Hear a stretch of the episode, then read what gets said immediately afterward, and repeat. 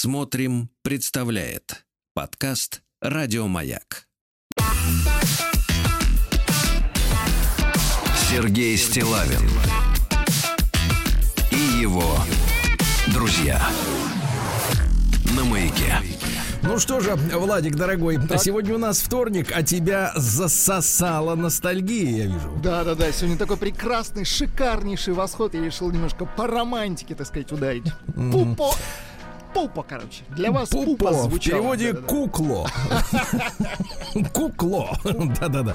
Ну что, Владуля, я некоторое время назад рекомендовал вам обратить внимание на шедевр Гая Ричи очередной. Да, совершенно точно. Я вчера добрался до этого шедевра. Ну, такой, знаете, жвачка. Знаете, сильная сторона, э, сильная сторона Гая Ричи, это, конечно, монтаж. Ну, вот, смотришь, в принципе, достаточно динамично. Но я про другое хотел сказать. Там же главный драматический герой — это вот этот лысый Стэтхэм, да? Да, Правильно? вы так и говорите, драматический. Драматический герой у него, у него практически отсутствует хоть какая-либо мимика. Он практически не играет лицом. Я, и, причем, и причем он отыгрывает ситуации. Вот в чем парадокс. И я задумался, в чем дело? Почему, да. как, как, у него как так, играть без выходит? лица? И тут, и тут э, ко мне пришло озарение. Вы знаете, так. чем он играет? Он играет зрачками глаз. Да ладно. Вы, поня... вы, вы посмотрите, он реально, у него нет ни, ни малейшей мимики, он отыгрывает каждый эпизод зрачками глаз. Погодите, именно не веками? Нет, нет. Не бровями? Именно зрачки, я вижу, как они двигаются. Больше не двигается ничего. Ну вот это все, что я хотел сказать о фильме. Ну неплохо, неплохо. Хорошее наблюдение. Наблюдение хорошее. А то вот э, вижу, тут э, скандал-то разрастается в нашем театре, откуда 18 актеров э, поперли. Да. Очень вот, шумно. они же там играли-то лицами, будь здоров. И улыбались. не сравнивать Стэтхэм, это да. другой уровень, скажем так. Может, он, конечно, ботоксом обкололся и просто обездвижил все, а в глаза, а в глаза прыскать испугался. Вот, э, давайте, товарищи, начнем с прелюдии маленькой. Давайте. Да, э, как всегда, на связи с нами Виктор Коротких из Таганрога и Краснодара, наш поэт. Угу. Южно-российский поэт, понимаете, да? Я бы так сказал, южнорос. А? Как вам такое? Южорос. Южрос. Нет, южно. Да. Так вот, э, значит, э, Виктор э, оценил вчерашнюю маленькую репризу. Помните, я читал объявление женского форума о том, что женщина разыскивает бабушку, которая поможет вернуть мужа в семью. Или снять порчу, да-да-да. Заговорит мужа, чтобы он, чтобы ему просто вот как, как, как будто вот у него отрезало там все налево. Угу. Вот. И стихи от Виктора. Давайте. Посоветуйте бабушку, чтобы мужа вернуть. Подскажите мне дедушку домовых отпугнуть. Телефончик бы тетушки предсказать мне судьбу и контакт того дядюшки, а то спать не могу. Научиться бы ночью не тянуться к жратве. Номеров нужно много без царя в голове. Да класс! А, браво! Класс!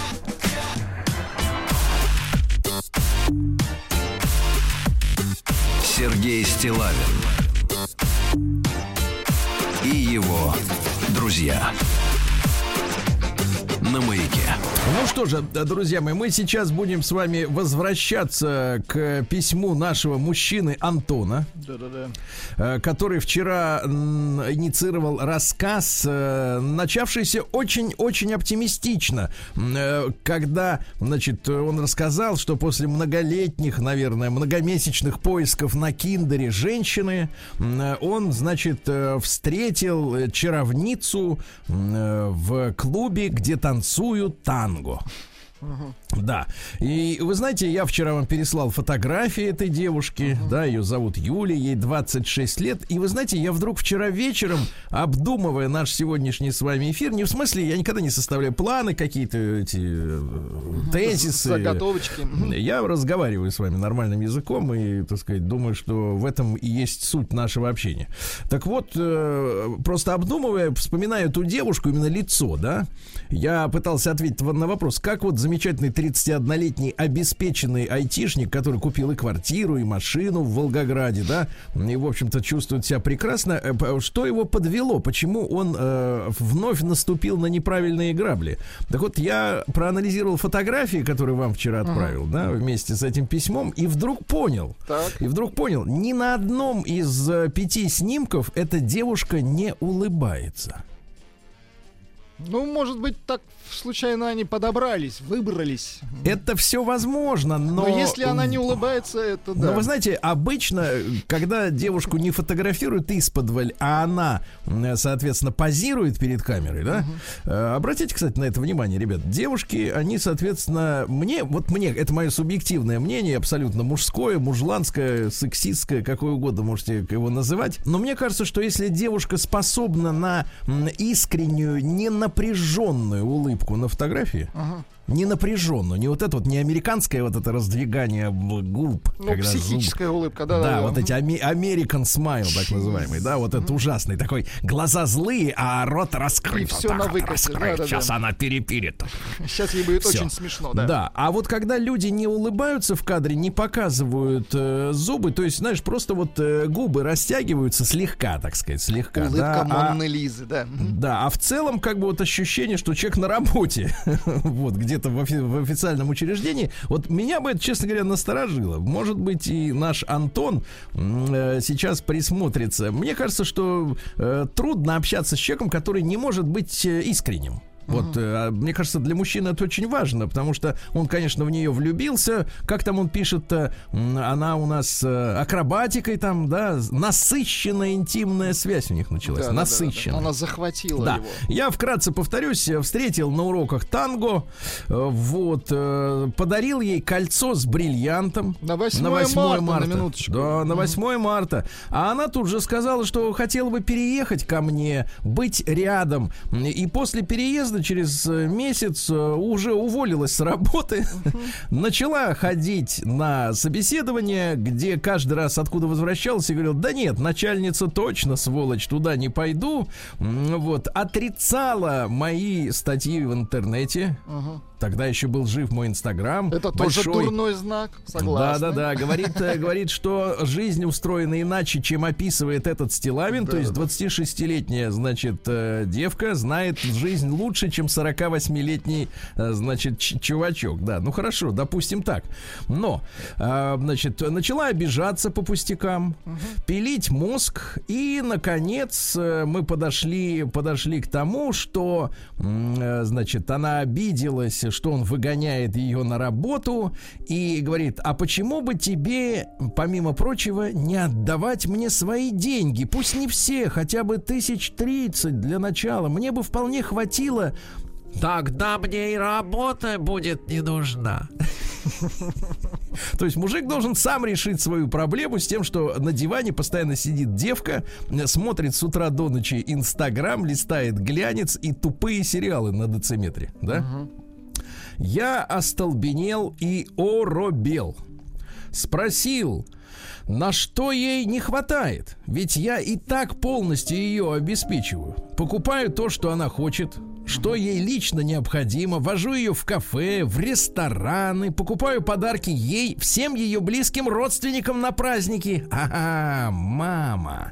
Даже на море ездили. Сначала вместе, а через две недели по ее желанию... Теперь внимание, Владик. Так, так. Запахло немножко олениной. Ну-ка. Я отправил за свой счет Юлю с ее мамой второй раз, но уже без меня. Господи. Ну, да. Миллионы женщин мечтают о таком, о таком. Да, музыка соответствующая. Ужасно. Ужасно, Антон. Ужасно. Мне ну, вот я читаю, вот, я ж... не понимаю, как так? Ну что она там с тобой такое сделала в коечке, что ты вот э, начал вот этим тебя заниматься? просто а? сломали. Ну что, ну погоди, ну что, неужели до такой степени ты не наелся еще одними и теми же трюками? А? У тебя девушки-то до нее были, а? Нет, вообще какой-то опыт. Ты, может, скалолазом был, не знаю, где ты, так сказать, стравливал. А, Аннушка говорит, что это любовь. Я, я тебе потом расскажу, какая это любовь. Аннушка, какая сначала мы вернем ваш пропуск, а потом будем говорить о любви. Значит, дальше. Признаться, Сергей, подобные ее слова сильно меня задели. Я еще раз про Трицулю. Так. наконец-то зади, наконец-то она добралась до твоего кожуха, который вроде как скрывался под перьями. Она не унималась и продолжала меня унижать. Ты представляешь? То есть человек, который полностью бабу содержит, его еще и унижают. Ну, то есть Вот- она вот под- подмяла его целиком вместе. подмяла под свое, как видно на фотографиях, все-таки достаточно женственное тело. Да, но не улыбчивое. Уже дома я ей сказал, что ее требования и такая жизнь это, внимание, Владик, Так. смена пластинки, Ну-ка. бытовая проституция. Смена пластинки. Проституция.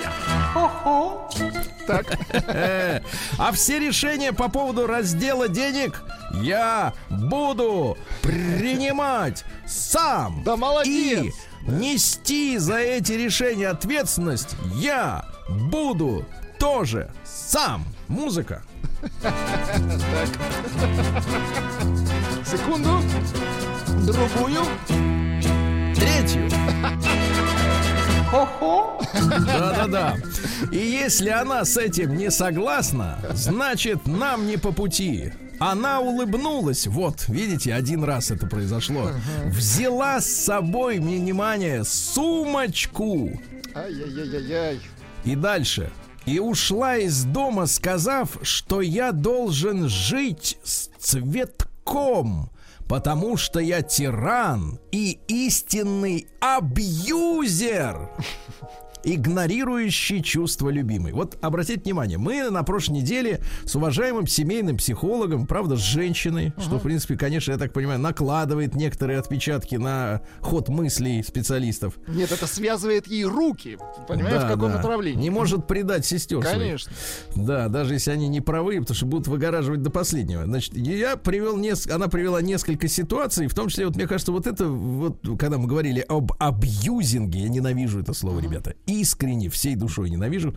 Так вот, э, значит, потому что оно мне бессмысленным видится. Так вот, э, значит, и вот, вот ситуация. Баба сидит на шее у мужика полностью. Маму свою вывозит за его счет на юг, не работает, клянчит, клянчит. Давайте, давайте вспомним такое слово, как унижение, или оно не всем знакомо. Унизительно клянчит тридцатник себе еще, к тому же. То есть ее кормят, одевают, колготки ей покупают. Психически насилуют мужчину. Да. Это тоже очень важно. А в итоге, когда он отказывается этой, значит, кукле-мукле, значит, э, тан- танго-денсеру, значит, совать еще трицулю, его называют тираном и абьюзером. Ребята, а вот, э, так сказать, э, может быть, э, хватит уже? Может быть, пора этот поезд останавливать? И выходить Может быть, из, может из быть, этих х- вагонов. Нет, может быть, хватит и выки- выкидывать все их сумочки, там, пасту зубную, эти щетки. Ну Вот, и хватит уже терпеть. Но это хамство. Ну, конечно. Ну, это, это реально, ч- это просто человеческое хамство. Тут, э, я не знаю, кто женщинам вот такого свойства внушил, что мужчина из-за того, что ему позволили в женщину войти, м, должен проникнуться до гробовой доски каким-то ощущением долга, да, может, они думают. Но я не вижу у этой женщины никаких э, преимуществ по отношению с любыми другими такими же. Ну, нет, нет оригинального свойства, из-за которого я во- вообще бы, вот взрослый мужчина, должен рядом терпеть такую э, тварь, да, которая говорит, дай мне трицулю, а если что, так ты истинный абьюзер. Итак, дальше Антон продолжает вопрос.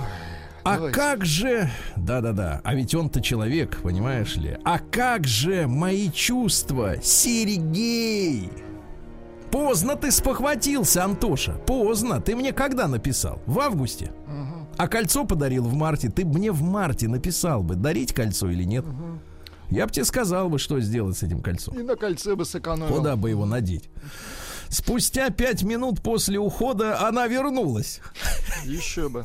А теперь внимание. Безэмоционально забрала противозачаточные таблетки. Это специально, да. Это, наверное, еще Чтобы- пере- пересчитала, наверное, не съел ли что тайком, пока ее не было дома.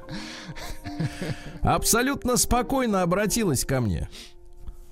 Ты ничего не хочешь мне сказать? Чего ты так злобно смотришь на меня, как будто это я плохая? Может, и ключи еще заберешь у меня? Я от злости, Так, так, вот так. видите, это худ- плохую шутку с мужчиной сыграла злость.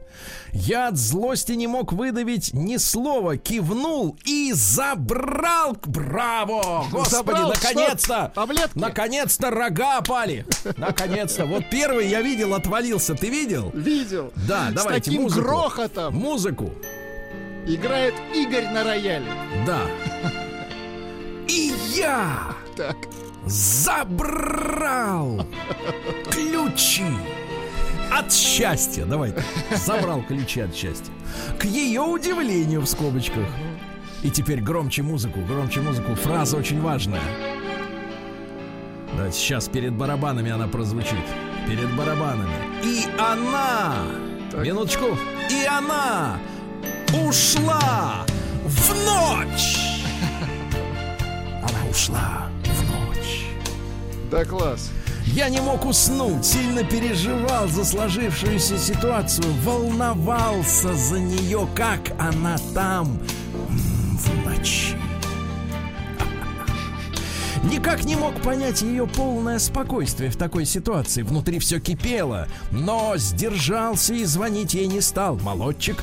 Искать через ее родителей и друзей тоже не стал. Она взрослый человек и сама отвечает за свои поступки. Ее поведение не моя ответственность, успокаивает себя Антон. Было трудно принять эту истину, но я смог через силу, как говорится, через не хочу. Помогли некоторые ваши статьи и передачи межгалактического доктора. Владик, ты посмотри. Да-да-да. Чип и Дейл спешат на помощь. Наблюдал, что пару часов после ухода она была онлайн в соцсетях. Значит, жива-здорова. Прошла неделя, которая по ощущениям длилась годы. Я остался один на один со своими мыслями. Нет, дорогой, ты остался один на один со своей прицулей. И ключами. И ключи, ты слышишь, как они позвякивают. Юля не объявлялась, хотя было видно в соцсетях, что она онлайн, ведет обычный образ жизни. За это время я собрал и упаковал все ее вещи. Оказалось, а теперь внимание, Владик, что ее личных вещей в моей квартире Нет! Нет ее нет, личных вы, не, вы ничего не понимаете в Юлях Ну-ка. тангоденсерах. Так. Оказалось, громче музыку, что ее личных вещей в моей квартире в пять раз больше, чем моих собственных. Слушайте, ну это Пять раз, представляешь? У него одни кеды, у нее пять. Все, все умножай на 5. Да. У него Да. одна ложка, у нее 5. У него один стакан, у нее 5. Да, да, да, да, да. У нее у него одна нога, у, У нее него пять. одни наушники, у нее Да. 5. Да. И лифчиков тоже немерено. Спустя неделю она мне позвонила. Так. Внимание, Так, так. сменяем пластинку. Так, давайте. Ты ничего не хочешь мне сказать? Нет. Почему-то хочется сказать по-английски. No. Или по-немецки nine. Нет, по-немецки так. Nine. Так. Тогда будь дома, у тебя мои вещи не забывает. Я сейчас приеду переодеваться в красивое платье и поеду в ночной клуб искать себе настоящего мужчину. При- Это ж прекрасно. Она при... Ты послушай, какая три дрянь, а. Она приедет сейчас, будет переодеваться, ты слышишь меня, в красивое красное платье и поеду в ночной клуб, тварь, искать себе настоящего мужчину. Ты представляешь? Она хочет сделать ему больно. Вопрос к так называемым психологам. Кто в этой ситуации является вашим любимым абьюзером? Кто? А Значит, кто давайте, терпилой? товарищи, Да. дадим вам, дадим вам три варианта ответа. Он, она и никто. Ха-ха-ха. Продолжение завтра. Продолжение завтра. Скоро она приедет переодеваться. День дяди Бастилии пустую прошел. 80 лет со дня рождения. Ух ты, а ей уж 80. Разный, каждый Что ж, товарищи, лето-то, оно ведь потихонечку э, заканчивается, Владик. Ускакала практически. да? Ну нет, еще нет. Мы еще повоюем в сауне. Мы- всю, зиму так воевать. Дело в том, что нам нравится сауна и баня, потому что они, воз- они возвращают нас в лето, правильно? Значит, давайте, что сегодня за празднички такие? Ну, во-первых, сегодня день разжалования планеты Плутон. Дело в том, что какие-то, значит, э, э, ну, я не Ученые, знаю, кто, кто из них, Ученые, кто из них аферисты. Те, которые сначала сказали, что Плутон это планета, или те, которые в 2006 году на сходке решили ее раскороновать. А нет, маловато. Да, в итоге, значит, э, человечество раскололось, а я думаю, что совсем э, сам, о самой планете Плутон вообще плохо. Плохо, да. От того, что они думают на Земле. Дальше. Праздник с самым длинным названием. Международный день против нетерпимости, дискриминации и насилия, Так. основанного на музыкальном предпочтении, Так. образе жизни и дресс-коде. Ну, это о вкусовщине. Ну, конечно, никакого не должно быть насилия. Особенно Нет, музыкального. только дискриминация, да? Вот, да. День консервного ножа. Хороший Это праздник. удобно. День жажды. Ну, возможно, имеется в виду жажды творчества, да? Жажда такой. женщины. Да, но это уже, так сказать, не для всех. А, День рождения картофель, картофельных чипсов. Они вообще возникли-то случайно. Дело в том, что э, в 1853 миллиардер Вандербильд Так. Значит, приперся в нью-йоркский отель, заказал себе картофель фри и трижды возвращал блюдо на кухню. Говорит, недостаточно, говорит, тонко нарезано. В итоге повар взбесился. Нарезал картофель тончайшими пластинками, обжарил в масле до хруста, посыпал солью, подал в заль, в зал и был уверен, что ему это вернут. Да, а это- Вандербильту понравилось. И, в общем, в этом отеле чипсы стали фирменным блюдом заведения. Э, уже через 7 лет открыл этот повар э, свой собственный ресторан. Там кормили только чипсами, можете себе представить. Очень здорово. да. Ну вот в 1890-м э, сообразили, что чипсы отлично подходят для быстрого питания. Их начали засовывать в бумажные пакетики, торговать прямо на Ну, улицах. долго хранятся, да. Да, только в сороковом году, в 1940 году придумали, что чипсы можно снабжать добавками ароматическими. Вкусовыми. мгм. Да. Через 110 лет после э, изобретения чипсов в Нью-Йорке, а именно в 1963 появился картофель московский, хрустящий в ломтиках. Через Хорошо. 110 лет. Видишь, держались сколько. Ну и специалисты говорят, что, конечно, чипсы один из самых вредных продуктов питания, даже если он действительно сделан из картошки, а не из крахмала и порошка, что, в принципе, обычно как это делать, там прессуется, да, если даже он нарезан и сделан как надо, ну, в общем, влияет на что? Развивает сахарный диабет, ухудшает репродуктивную функцию, нарушает обмен веществ и так далее и тому подобное. В общем, э, придумали Вреднючий. заразу, да. Дальше, национальный день вафель в США, ну, не намного, наверное, полезнее, да, вещь. Дальше, день пяртеля в Эстонии. Это Ну, что то есть в, такое? Эст- в Эстонии лету конец, э, А. вода становилась холодной, и говорили эстонцы так, по-русски сначала. Пяртель бросает в воду холодный камень. Теперь по-эстонски. Давайте. Пяртель viskab vette külma kivi. А, здорово. На день странной музыки поставьте нам, пожалуйста, вот э, фри джаз я вот подобрал хотите? Ну, специально, да. Сегодня день странной музыки.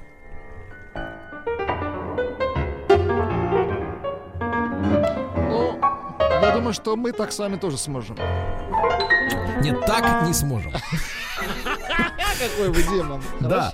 День падающей звезды. Сегодня день уругвайской ностальгии. Звучит, в общем-то, смешно, но на самом деле, ребят, надо иметь в виду, что несколько э, десятков тысяч э, белогвардейских офицеров в свое время переселились в Уругвай, и наши соотечественники участвовали там в войнах. И при- создали фактически уругвайскую гвардию. Вот. День жалобы на погоду, то есть сегодня можно жаловаться. День валяния в стоге сена не указывается в одиночку или с И кем-то. голышом или нет, да. Да, ну и, наконец-то, Евпатий Калаврат. День этот считается страшным. Было поверье, что на болотах в этот день появляется белый конь, который скачет по земле, пытаясь найти своего всадника. А всадник-то погиб, и никак себе. его коню не найти. Вот так. Праздник каждый день. Ну что же, в 79 году Везувий в этот день сжег Помпеи, а также еще и Геркуланий. Э, ну, настолько быстро все это произошло, что 16 тысяч человек погибло. Э, Пепел взметнулся, э, так сказать, вместе с камнями и, так сказать, дымом на высоту 33 километра. То есть э, полеты авиационные были невозможны. Представляете, да? Хорошо. Вообще взрыв и тепловая энергия этого Везувия была, в, так сказать, при, вы- выделилась, так сказать, больше, чем при взрыве атомной бомбы над Хиросимой. Представляете? Вот. Ну а потом уже, э, значит, археологи нашли лупанарий. Да-да-да, откопали его. Это вот публичный дом для элиты. Вот. э, В Помпеях лупанарий был, э, значит, двухэтажным.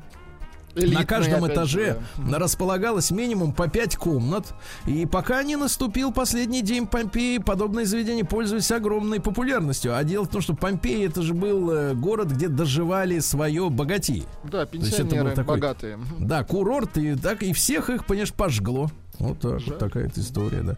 Вот, э, в 1542 году испанский конкистадор Франциско де Орельяна открыл устье реки Амазонки и назвал ее так, эту реку, потому что на его экспедицию напали индейские воины Амазонки, понимаете, женщины. А вообще название Амазонки происходит э, от греческого Амазос. Амазос, надо говорить так, сос, вот, вот, что- чтобы так скрипело все во рту. И толкуется, знаете, как переводится-то? Как безгрудая. Дело в том, что для удобства стрельбы из лука амазонкам в детстве выжигали правую грудь. Вы представляете? Ага.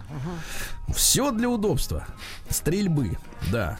Э, В 1572 году в Париже в 2 часа ночи раздался колокольный звон и начали резать гугенотов. Мгм. То есть ночь-то она Варфоломеевская, товарищи. Жуть. От рук убийц э, за ночь пало более двух тысяч гугенотов. Э, По всей Франции к октябрю замочили 30 тысяч человек. И гугеноты массово стали переселяться в Канаду. Решили, где да. они, собственно говоря, и представляют собой французское вот это вот э, в Квебеке э, население. Да, то есть они бежали от резни вот этой. В 1739-м э, Елизавета Романовна Воронцова родилась фрейлина и фаворитка императора Петра Третьего, Петруши, которого зарезали-то. Вот. Ну, красивая женщина-то была, понимаешь? Вот не, не предала, кстати, его. Да. Не предала, да, не предала. Ну вот, а потом, когда уже замочили Петрушу, вышла замуж за полковника и дожила спокойно. Ну, а Вот куда так. деваться? Ну, понятно. Ну да, с полковником-то теплее. А в 1770-м в этот день английский поэт Томас Чаттертон, которому было всего 17 лет, и который с 12 лет писал поэмы и выдавал их э, якобы за обнаруженные в древней церкви средневековые э, сочинения, да, отчаялся добиться признания, съел мышьяка три ложки столовых и умер. И только, да, и только после его смерти, наконец, э, его стихами заинтересовались, представляешь? Отыскали. Давайте я вам прочту чуть-чуть. Спой песнь унылую со мной, Слезу горючую пролей. Пляс прерви задорный свой, Стань, как плачущий ручей. А? Ну, достаточно уныло тогда. Ну, для мертвеца достаточно понял, да, почему мощно. да. В 1780-м Федор Петрович, он же Фридрих Иосиф, э, Гаас, родился. Это врач-окулист, общественный деятель. Он родился, понятно, в Германии, учился в Вене. Потом приехал в Москву, когда ему было 22 года. Стал одним из самых популярных врачей. Ну, представьте, врач в 22 года. И стал популярным. Потому что у нас уже тогда происходило это чудачество преклонения перед иностранцами. Приехал, значит, значит, хороший. Иностранный, значит, хороший. Да-да-да. А иностранный, значит, класс. Да, путешествовал по Кавказу, но, кстати, этот наделал-то дел полезных много. Открыл там целебные минеральные источники. Молодец. А потом вступил в нашу действующую армию, дошел до Парижа полковым доктором. Понимаете? Это хорошо. До конца жизни был главным врачом московских тюрем. Открыли благодаря ему тюремную больницу. Понимаете? А, Школу для детей арестантов, которые же тоже с родителями сидели. Мгм. Там же. Вот. Ну и, соответственно, его прозвали святым доктором. Э, И он говорил следующее. Спешите делать людям добро. Представляете, какой замечательный Какой прекрасный, да, гуманист. мужчина. Да, И даже Да. зарубежные. Да. А в 1814-м англичане взяли Вашингтон с моря и сожгли Белый дом э, в отместку за то, что американцы, ну, так сказать, предатели британцев, да, фактически, э, сожгли публичное здание в городе Йорке, который ныне называется Торонто. Это Канада, да? А в 1839-м чешский композитор и дирижер Эдуард Францевич Направник родился. Ну-ка. Дайте-ка нам э, дирижера. Направника. Он работал в Петербурге, кстати. Так. Понимаете? Вот, работал, А как он заблудился? Почему он в Петербурге-то работал? платили хорошо. А, понятно. То так. есть в Праге это не Он брали. был, кстати, 50 лет э, главным дирижером Мариинского театра. Ух ты. Да, Давайте давайте послушаем. послушаем. Разойдется не скоро, ладно. А В 1845-м Лев Сергеевич Голицын, это наш замечательный, не поручик Голицын, а князь. И наш замечательный винодел, который в 1878 приобрел имение Новый Свет, и который мы до сих пор знаем, как э, человек, который подарил нам наше отечественное шампанское. Очень хорошо.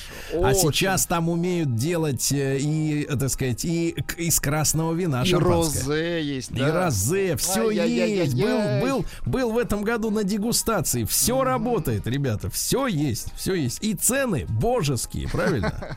Точно. Да. Ну и сегодня в 1870-м Владимир Митрофанович Пуришкевич. Вот вроде монархист, да? А лично организовал э, при, конечно, при финансировании со стороны британского посольства убийство Григория Ефимовича Распутина. а? А. Убийство. Сволочь, то есть, по-нашему. Сволочь. День дяди Бастилии пустую прошел. 80 лет со дня рождения. Ух ты, а ей уж 80. Разный, каждый день. На радио Маяк. Друзья мои, итак, сегодня у нас 24 августа. В 1875-м Эдуар Ниопор родился. Это французский летчик и конструктор э, самолетов. Вот. Он погиб э, в 1911 году. Ну вот, э, э, руководство предприятием взял на себя его брат, но и он погиб в авиакатастрофе. Представляете, через два года. И именно на самолете Ньюпор-4 наш летчик Петр Нестеров э, в августе 1913 впервые в мире выполнил мертвую петлю в воздухе. Вышибил Понимаешь? Да, да, да. А Константин Арцеулов уже в 16 году впервые в России осуществил преднамеренный штопор и вышел из него. Круто. Войти-то в штопор можно, а вот выйти. Не все Да. выходят, согласен. Вот, э, в 1891-м Томас Эдисон, вор из патентного бюро, якобы придумал кинокамеру, а вот пленку для нее, из, для нее изобрели через 6 лет. Как Интересно, так как бывает? так? Мгм. Да. А в 900 1899-м Хорхе Луис Борхес, а, аргентинский писатель, вот родился. Ну, это вот все эти магические реализмы, да, все вот как не от мира сего. Муть по-нашему. Цитаты. Мой тебе совет. Не лезь в петлю из-за того, что скажут люди. И из-за женщины, которая тебя уже не хочет. Очень хорошо, очень. Да, а которая хочет. Тогда лезь. Шутка. Человек постепенно лезь и вылезай. Э, Человек пролезь просто, да. Человек постепенно принимает облик своей судьбы, в конце концов отождествляется с обстоятельствами своей жизни. Понятно, да? А в 1923-м Юлий Юрьевич Карасик родился кинорежиссер «Дикая собака Динго». Понимаете, да? Вот. Нравятся такие фильмы? Обожаю. Где блондинки и, и дюны, а? Хорошо. Очень хорошо. В тот же день родился великий человек Виктор Михайлович Глушков. Это наш советский математик и кибернетик. В 66 году под его руководством была построена первая в СССР персональная ЭВМ под названием Мир-1. А Мир расшифровывается как машина для инженерных расчетов. А вообще Глушков был инициатором и главным идеологом а, разработки и создания общегосударственной автоматизированной системы учета и обработки информации, АГАС так называемый, да, которая предназначена была для м, автоматизированного управления всей экономикой СССР, ну, чтобы планировать все до мельчайших деталей, понимаете, да? Да, да. И э, знаете, как с ним покончили? Э, Дело в том, что э, эффективность этой системы была неоспорима. На Западе этого испугались, потому что Советский Союз и так был мощным государством, а тут они поняли, что с такой машиной э, наш экономический рост будет уже, э, так сказать, э, ну, непобедим. И тогда в западной печати начали строчить статейки из серии, э, что Глушков хочет заменить членов ЦК Политбюро КПСС вот подлецы. На машины. Да. ЦК КПСС, членов Политбюро, на машины, чтобы не они принимали решения, а компьютер. И эти, так сказать, Члены ЦК, чудики да, да, да. Перепугались, что их сместят, начитавшись иностранных газет. И вот так вот работали с общественным мнением у нас, понять. И прикрыли стыдно, лавочку. Жаль. Стыдно, стыдно, товарищи и господа. А в 35 году родился Юрий Николаевич Клепиков, э, киносценарист. Э, ну вот, например, фильм «Не болит голова у дятла». О, шикарно. Там же по-моему, молодой этот Ефремов играет. Еф, Ефремов младший, да-да-да. Уже на тогда подавал на, на барабанах стучал, да, да, в 37 году советский летчик Константин Кайтанов первым в мире совершил парашютный прыжок из стратосферы с высоты 11 тысяч 37 метров. У него были проблемы, э, не раскрывался как следует основной парашют, ему пришлось э, приземляться на стабилизирующем, он поломался, но остался угу. жив, представляете. Круто. А в 40 году родился журналист и писатель Вячеслав Васильевич Костиков, который э, работал, так сказать, с Ельциным Борисом Николаевичем. Ага. А ведь представьте, какая, какой жизненный путь. Э, три года успел поработать токарем. Очень хорошо, да. Очень хорошо, да, хорошо, замечательно. В сорок втором году Юрий Александрович Севидов, это наш футболист, центральный нападающий московского «Спартака», чемпион СССР 62 -го года. Вот. Э, но его не стало в 2010-м. А в сорок пятом году родился человек, который, к сожалению, вот ушел в прошлом году, но побывал у нас в гостях, Кен Хенсли да, из группы Ю, Юрая Хип. Вот давайте вспомним сначала саму Юраю, да? Ну, понятно, да? Да, дело в том, что он начал осваивать гитару в 11 лет, пользуясь самоучителем, представляете? Молодец. Вот. И, а до этого э, он же играл в группе под названием The Gods, Боги, ну где играли музыканты, которые впоследствии вот стали и в Jethro Tull, и в Bee Gees, и Uriah Heep, и Rolling Stones, King Crimson, и Emerson, Lake and Palmer. Вот из одной группы все вышли.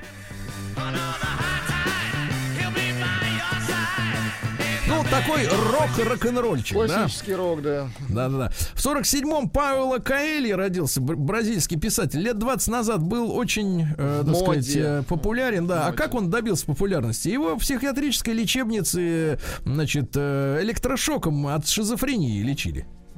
Но, видимо, не вылечили, раз книги такие запутанные, правильно? Если тебя, цитата, если тебя выписали из сумасшедшего дома, это еще не значит, что тебя вылечили. Просто ты стал как все. А в конце все обязательно должно быть хорошо. Если что-то плохо, значит это еще не конец. Если я буду совершать именно те поступки, которых ждут от меня люди, я попаду к ним в рабство. Ясно? Ясно. В 48 году родился Жан-Мишель э, Жар. Есть у нас такой? Жан-Мишель Жар, конечно. Конечно. конечно. Самая дурацкая мелодия, кстати. Это, я так понимаю, ну погоди списано, да? Практически. Плагиатор. Да, ну в 56-м году родилась наша замечательная тетя Ася. Помните еще тетю Асю-то? Из рекламы а, отбеливателя. Да, да, Татьяна Александровна Ташкова родилась. Но на самом деле она, конечно, прекрасная актриса. Она сыграла, помните, учительницу в фильме «Уроки французского». Да, хорошая. Играла в пристенок с учеником, и за это ее раз, разжаловали, да. Ну, учителя я имею в виду. А Франция в 68 году провела первый первое испытание своей водородной бомбе на атолле Муруруа. Угу. Вот. Ну что, э, сейчас вроде как эти атоллы спасают, а тогда, вот видите, бомбы взрывали. А в 60 в тот же день родился Андреас Киссер, соло-гитарист э, метал-группы Сепалча, как вы Сепалча, говорите. Сепалча, да вы что?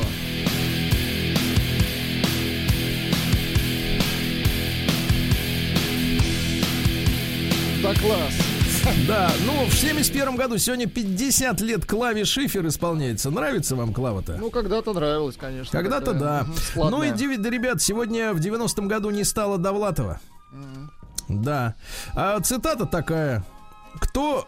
Значит, нет, не, не другой, это, давайте. Давайте, да, аккуратнее. Талант — это как похоть. Трудно утаить, еще труднее симулировать. А? Хорошо, хорошо. Да, и, наконец, я столько читал о вреде алкоголя, решил навсегда бросить читать.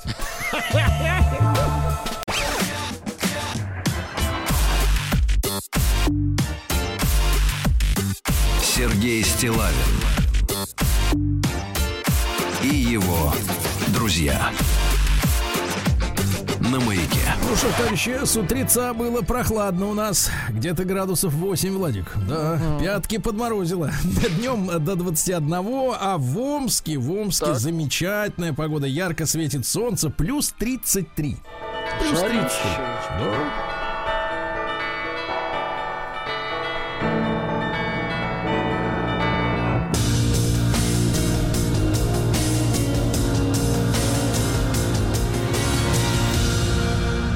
Зона 55. Ну что же, жительницу Омска задержали за выгул собачки на борту самолетика. На борту самолета. Прекрасно. 45-летняя Амичка летела, понимаешь ли, в родной Омск из Симферополя. Да. Вот, как оказалось, во время полета женщина пренебрегла правилами перевозки животных, выпустила питомца на прогулку между рядами. Устала собачка, ноги затекли. А Маленький. теперь по административной статье до 15 суток ареста. Ничего себе. Дело в том, что собачка должна сидеть в контейнере и не жужжать. А кого там, посадят, ясно? собачку или женщину? Всех посадят. Вот. Э, на севере Омской области уже четвертый год не могут восстановить рухнувший мост. Ну, наверное, чертежи потеряли. Ну да. Иначе почему, да? А Мичка на два месяца оставила свой велосипед в подъезде, и его все-таки украли. 45-летняя женщина, э, значит, сообщила полицейским, что даже не думала, что велосипед нужно привязывать, а лучше вообще оставлять дома. Да что, говорит, он все время тут стоит, да. Но полицейские решили тут же проверить судимых амичей, проживающих в доме. Кстати, а может быть как-то помечать квартиры судимых амичей? Вот, а, а как помечать? Знаком да, каким? А по, по Статьей. Статьей. Статьей. Конечно, статья, статья такая-то, отряд такой-то. Проходи мимо, не задерживайся. Да. Согласен. То есть туда не надо подглядывать, подслушивать, аккуратнее надо быть. Так вот, э, су, полицейские решили проверить судимых хомячей, проживающих в доме. То есть, видимо, их здесь немало. Э, и тут стражам порядка улыбнулась удача. Так. Один из жителей дома судимых при виде полицейских сильно разволновался. Угу. А полицейский, он, понимаешь, он вроде с виду-то такой суровый, а на самом-то деле тонкий психолог. Смотрит, волнуется гад. Они его так-сяк. И оказалось, что 24-летний парень уже судимый. Вот. Присмотрел велосипед на девятом этаже давно. И как только возможность появилась, тут же забрал его. Сдал в ломбард. Э, вырученные 2000 рублей потратил на себя. Uh-huh. Велосипед, кстати, из ломбарда изъят и возвращен хозяйке. То есть крайне им в этой ситуации остается ломбард, который выплатил этому чучелю э, 2000 рублей, да? Дальше. Э, губернатор Омской области Бурков призвал благоустраивать омские парки не по шаблону. А как? Как совесть позволит. Чтобы фантазия была, ясно? Как, как ляжет, так и благоустраивает. Да, значит, дальше. Э, Омск Трансмаш, замечательный завод, примет участие в форуме «Армия-2021». Ну, а что покажет? Хорошо. Вот, например, модели боевой машины БМ-1. Угу. Танки Т-55, АМ и Т-80. Вы на таком ездили? Это с реактивным двигателем. Очень хорошо, очень хорошо. Хорошая машина, да. Пожарная бронировоч... бронированная машина. Есть и такая, представляете? Бронированная... То есть если вдруг будут стрелять по пожарным? Наоборот, если надо затушить неприятеля. Загасить его. Да. А, омским школьникам так. закупили учебников на 225 миллионов рублей. Очень хорошо. хорошо. Будет что Омский, почитать. Хорошо, извините. А, омский браконьер посчитал свой штраф завышенным за злодеяние. А это не ему решать. Вот именно. Оставили 960 тысяч рублей штрафа в силе. А мечам предложили выбрать граффити, которое появится у музыкального театра. Выбрать? А что хотят разукрашивать-то? Театр, видимо, не хотят ремонтировать, я так понимаю.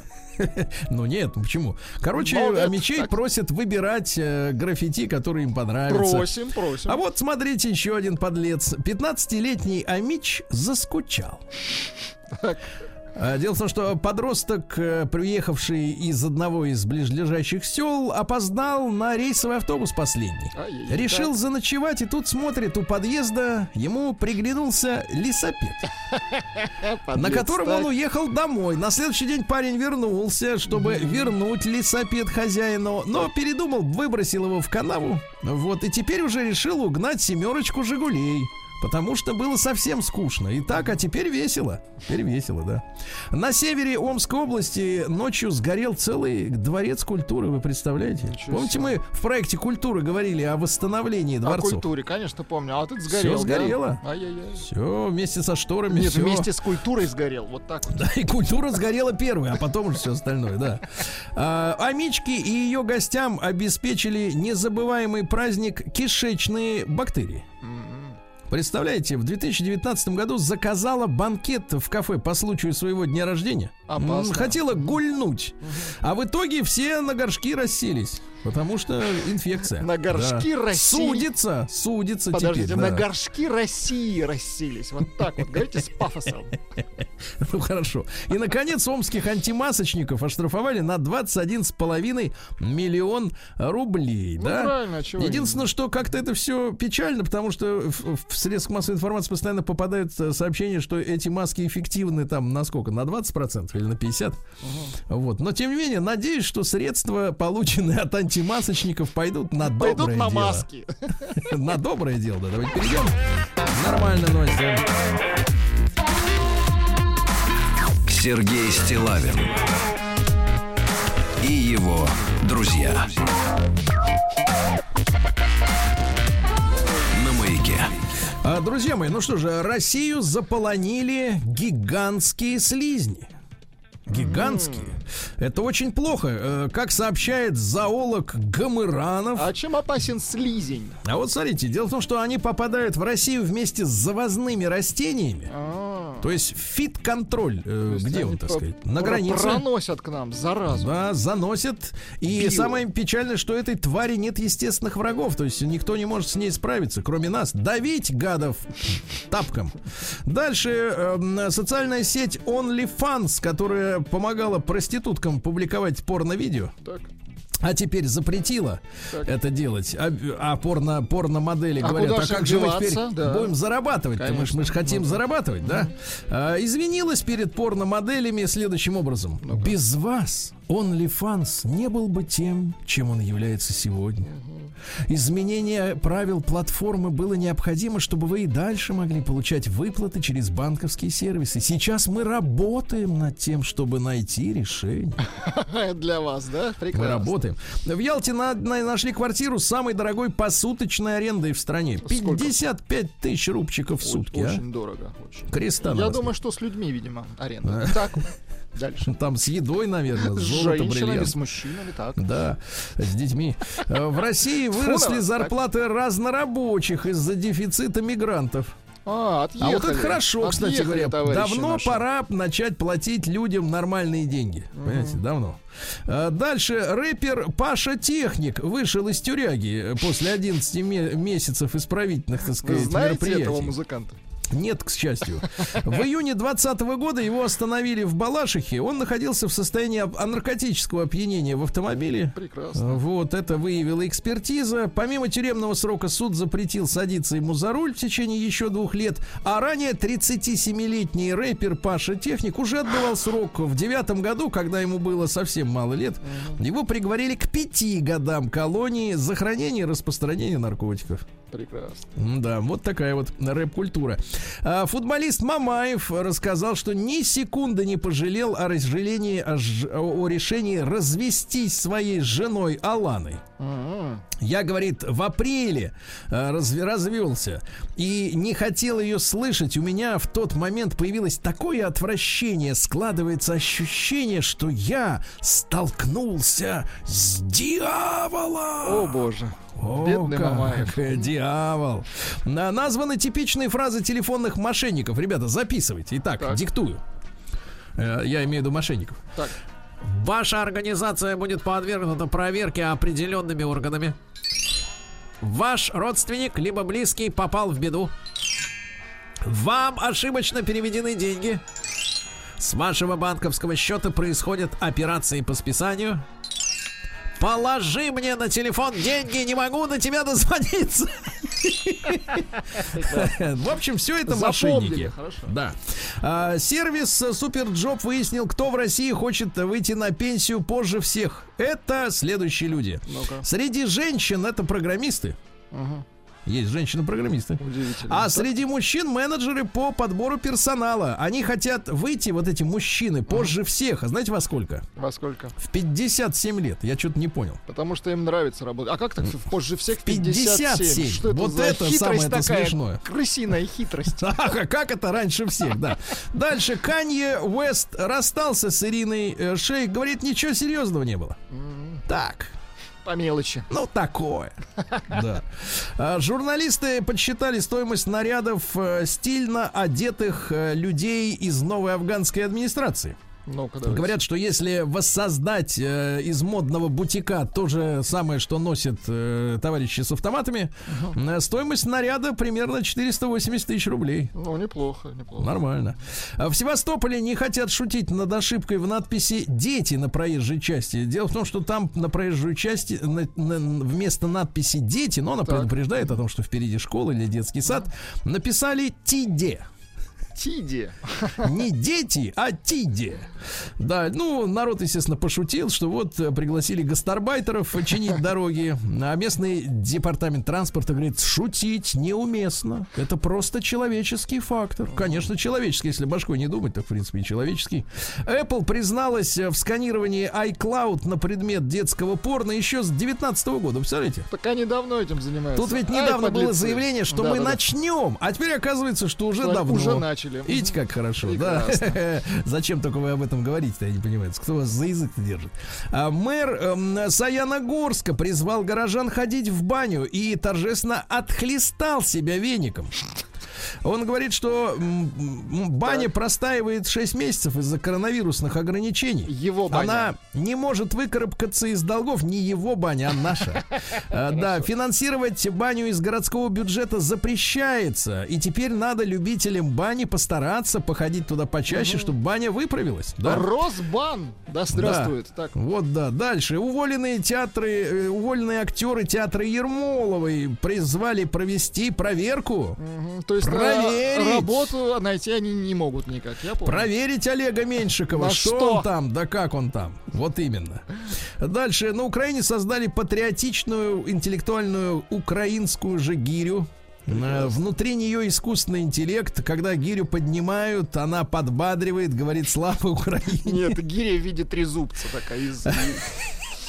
Дальше. Чугуна, Да, в. России футбольные фанаты будут спасать детей, отказавшись от нецензурных кричалок э, на, фу- на поле, на, на- на- на трибунах. Дело в том, что э, э, штраф за нецензурную брань фанатов это 100 тысяч рублей за один матч. За И один в матч или клубах- за один мат?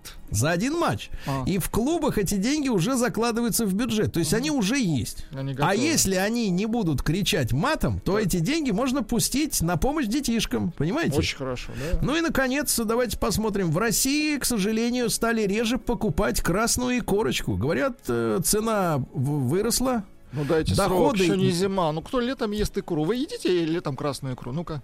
Нет, только черную. Молодец. Поэтому и продажи падают.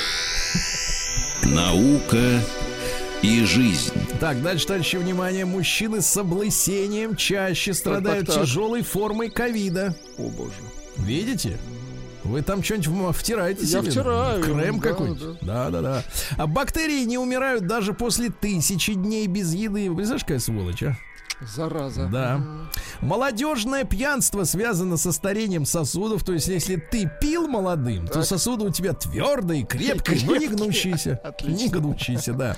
Ученые из Великобритании и Германии объяснили, почему они включили вино в рекомендованные по здоровому питанию продукты. Так. Дело в том, что в яблоках, в э, ягодах, в грушах, в темном шоколаде и, внимание, в вине э, содержатся флавоноиды, а они положительно влияют на уровень артериального давления. Да, я вот всегда чувствую, пьешь и легче становится. И, ле- и лечишься тут же, я Да, согласен. да, сразу вот лекарство, ощущение такое. согласен, да. обратно. Дальше э, выяснили ученые, что э, пациентам психиатрических клиник, вернее, пациенты психиатрических клиник действительно видят лилипутов. А, маленькие человечки являются в трехмерном пространстве в реальной атмосфере. Так. И обстановки с полным соблюдением законов физики по подсчетам э, голландских психиатров лилипутов видит примерно 80 человек на каждые 10 тысяч пациентов психиатрических клиник. То есть чем больше туда людей мы поместим, тем Бо- больше, увидят. лилипутов. Хорошо. Да. Ну и давайте пару еще сообщений. Во-первых, в США на 3D принтере напечатали барабанную перепонку. Все, замена есть, Владик. Если оглохнешь, Очень хорошо. вставим. Очень Да. хорошо. Новости капитализма. Ну что же, охранник Елизавет II арестован за сексуальное насилие над новобранцами. Видите как? Ужас. И туда проникли. Президент- мира, давайте их Да, президент Танзании, передового мира, президент Танзании Сами, Самия Сулуху, это женщина, Самия. э, на встрече с мужской молодежной сборной по футболу э, сказала, что футболисткам, женщинам сложно найти мужа из-за плоской груди. Э, скандал, скандал, скандал. да. А Сборная Новой Зеландии м, по футболу может отказаться от своего прозвища, которое звучит как All Whites. Не All Rights, а All Whites. Полностью белые. Очень не нравится, не Ну, всем. возьмут All Black. Да, в Польше выпустили инструкцию, как правильно облегчиться в лесу. Так, ну-ка давайте. Оказывается, давайте. надо, во-первых, на- первое, уйти подальше. Найти опушку, наверное, да? Второе, оторвать дерн. Если он есть. Да, сделать туда и накрыть дерном. вот так вот. Ну, полякам виднее. А, отрицатели эволюции в США впервые оказались в меньшинстве. Там все больше людей верят в креационизм, то есть в творение Господа. Да, хорошо. Дальше. А, Бывший афганский министр стал доставщиком еды в Германии. Очень Вот. хорошо, Да, поздравляем. А, В, в Англии пере- перегиб, перегиб осуществили с, э, так сказать, с зелеными насаждениями. Теперь местных жителей вытесняют сорняки. Ужас. Вот видите, да. А в индийском штате Уттар-Прадеш маг местный потребовал принести младенца в жертву, чтобы найти сокровища. Понимаете, да? Ну и что еще интересного? Медсестра в Англии занялась сексом с коллегой в машине скорой помощи. Так. Лишилась работы. А как дело-то было? Э, Дело в том, что англичанка рассказала, что в тот вечер ей было грустно. Она случайно встретила коллегу, когда стояла в пробке на светофоре. Он понял, что она в плохом настроении и сказал ей, я сейчас тебе сделаю хорошо. Хорошо. Они поехали на парковку, и там, в принципе, все у Всё них сделали. а, случаи. Ну и, наконец, в Индии на религиозном фестивале бросания камней друг в друга а, за 8 дней кидания камней пострадало 75 э, человек. Дело в том, что еще в 2013 году суд постановил, что заменить надо камни фруктами и цветами, но верующие считают, что такой жертвы недостаточно. Что камень крепче. Вода камень точит. Вода человек бьет.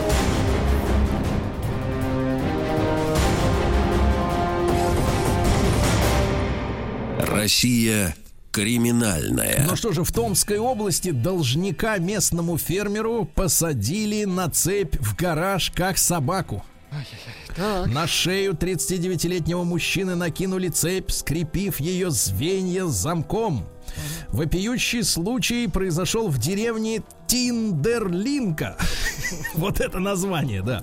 А предполагаемые злоумышленники находились в состоянии алкогольного опьянения. Решили, что таким образом они заставят жертву отработать долг перед местным фермером. Но ночью, в первую же ночь, когда он сидел на цепи, мужчина перепилил цепь напильником. Ничего И себе. призвал на помощь СОБР и, так сказать, Росгвардию. В итоге все пойманы. Призвал все пойманы. вот так вот. А в, Тю- в Тюмени школьница 15-летняя попала в больницу после селфи на крыше поезда. Ну, это понятно. Мозгов нет и не будет, да. Ну и давайте самое, наверное, шикарное По- сообщение. Покрепче что-нибудь, давайте. Очень крепкое будет сообщение. Значит, э, в Якутии Так. муж, вы только послушайте сюда, муж заставил свою жену Так. написать на ее любовника заявление о том, что ее он снасиловал. Вы представляете, какой любовный треугольник. И еще Ужас. суд приплетают туда в свои дела. Ужас. Ужас.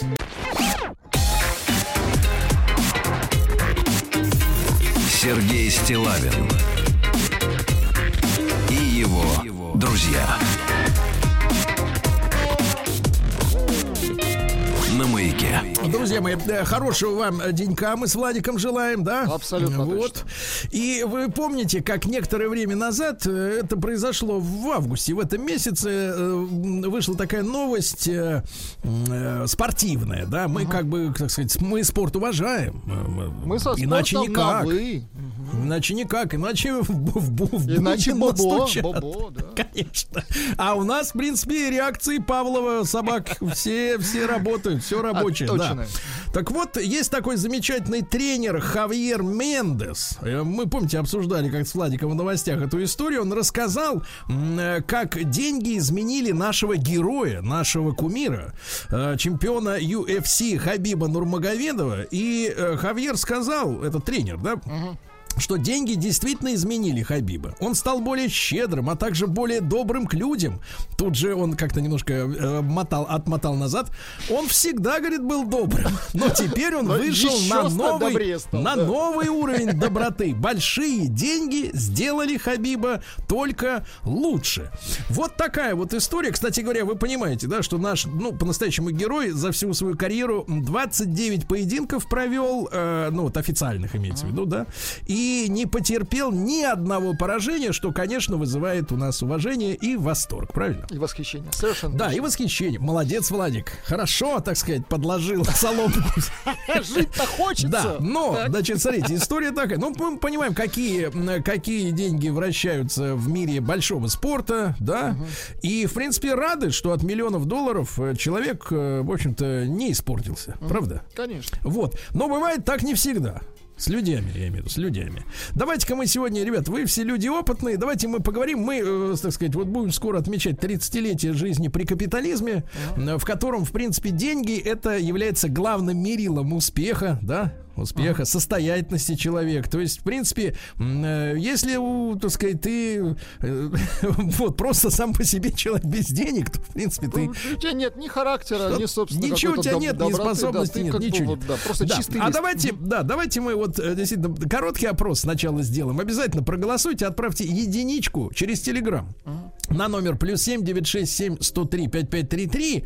Если вот с вашей точки зрения вы смотрите на людей, на других, да, на других, и в целом у вас ощущение такое, что действительно вот э, начинает человек зарабатывать, деньги появляются, и он становится лучше. Все лучше и лучше, да. Ну есть да, в всё человека лучше и приход- лучше. приходит добро такая, знаете, как большая вода приходит куда-нибудь И там, в- в уносит лу- человека в доброту. В лужу, да. То и да, и, он, ну, это под ним, и он растет над собой, и у него все хорошо. Двойка на тот же номер, плюс 7 967 103 55, просто в сообщении двойка. Э, Нет, к сожалению, деньги людей портят. Но это в целом вот у вас есть ощущение.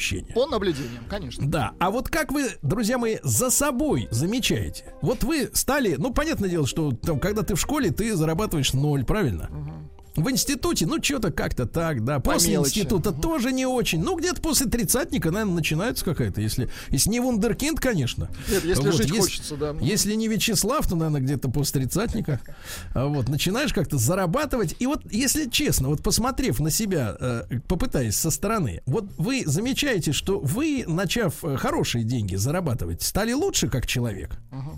Вот серьезно, да, ну тут не надо каяться в чем-то или наоборот бить себя в грудь, ну просто вот как оно есть. Давайте 728-7171 наш телефон, ну и не к ночи упомянутый в эфире. Вячеслав. Э, Слав, доброе утро. Доброе утро. Слав, ну серьезно, вот как ты думаешь, ты Двойка, вот до, двойка, до денег- двойка, Двойка, двойка, двойка, Да двойка. как Слышите, я прям а? бью, бью, бью по двойке, Вячеслав, прям ну бью. Уже стер Ну. подушку пальца. Да ну, Переходи на трудососедний. мы, э, причем сто раз, ну да, эта тема периодически у вас возвращается, и слава богу, что достаточно много людей, которые, ну, э, занимают административные или в бизнесе достаточно высокие должности, и женщины, и мужчины часто подтверждают мою точку зрения, что, к сожалению, ты работаешь с людьми, и вся твоя деятельность направлена на то, что ты борешься с работниками. Все мы прекрасно тоже, все закончили MBA и прекрасно понимаем, что на самом деле взялись за руки, ты должен создать условия, KPI, материальные, моральные, всякие. На самом деле приходит человек обыкновенный. Ему настолько плевать на тебя, на твою работу. Он хочет одно, чтобы ничего не делать и чтобы ему заплатили. Причем не всегда э, приходят очень сильно амбициозные люди, которые хотят, чтобы им заплатили миллионы триллиардов. Нет. Человек понимает, что он адекватен, он приехал на работу на велосипеде, ему плевать совершенно на тебя, на твои проблемы, на то, что хочешь создать хорошее, красивое дело, то, что хочешь компанию укрепить. Нет, у него свои узкие цели, плюс, вне сомнения, э, 50% от работающих с тобой людей, они откровенная нехороший состав, Ага. которые еще и вредят тебе. Поэтому, вне сомнений, если ты заработал денег, ты борешься не для того, чтобы идти дальше, а борешься с обстоятельствами и мешающими всеми 98% людьми вокруг тебя. Ага. Так, все враги, да? Все враги. Все враги, поэтому, Становится хуже, ты превращаешься сам в одно большое «Г». Слушайте, Слав, ну а если вот э, вне борьбы, ну просто у вас же появились новые возможности, да, у вас велосипед за 200. Вы можете Э, нести да. добро, помогать да. людям. Ну можете. почему, почему вас вот этот велосипед не сделал лучше? Конечно. Сергей, в то время, когда вот один, я много фактов, да, мы с вами обсуждали серьезные темы, там, мой приемный ребенок.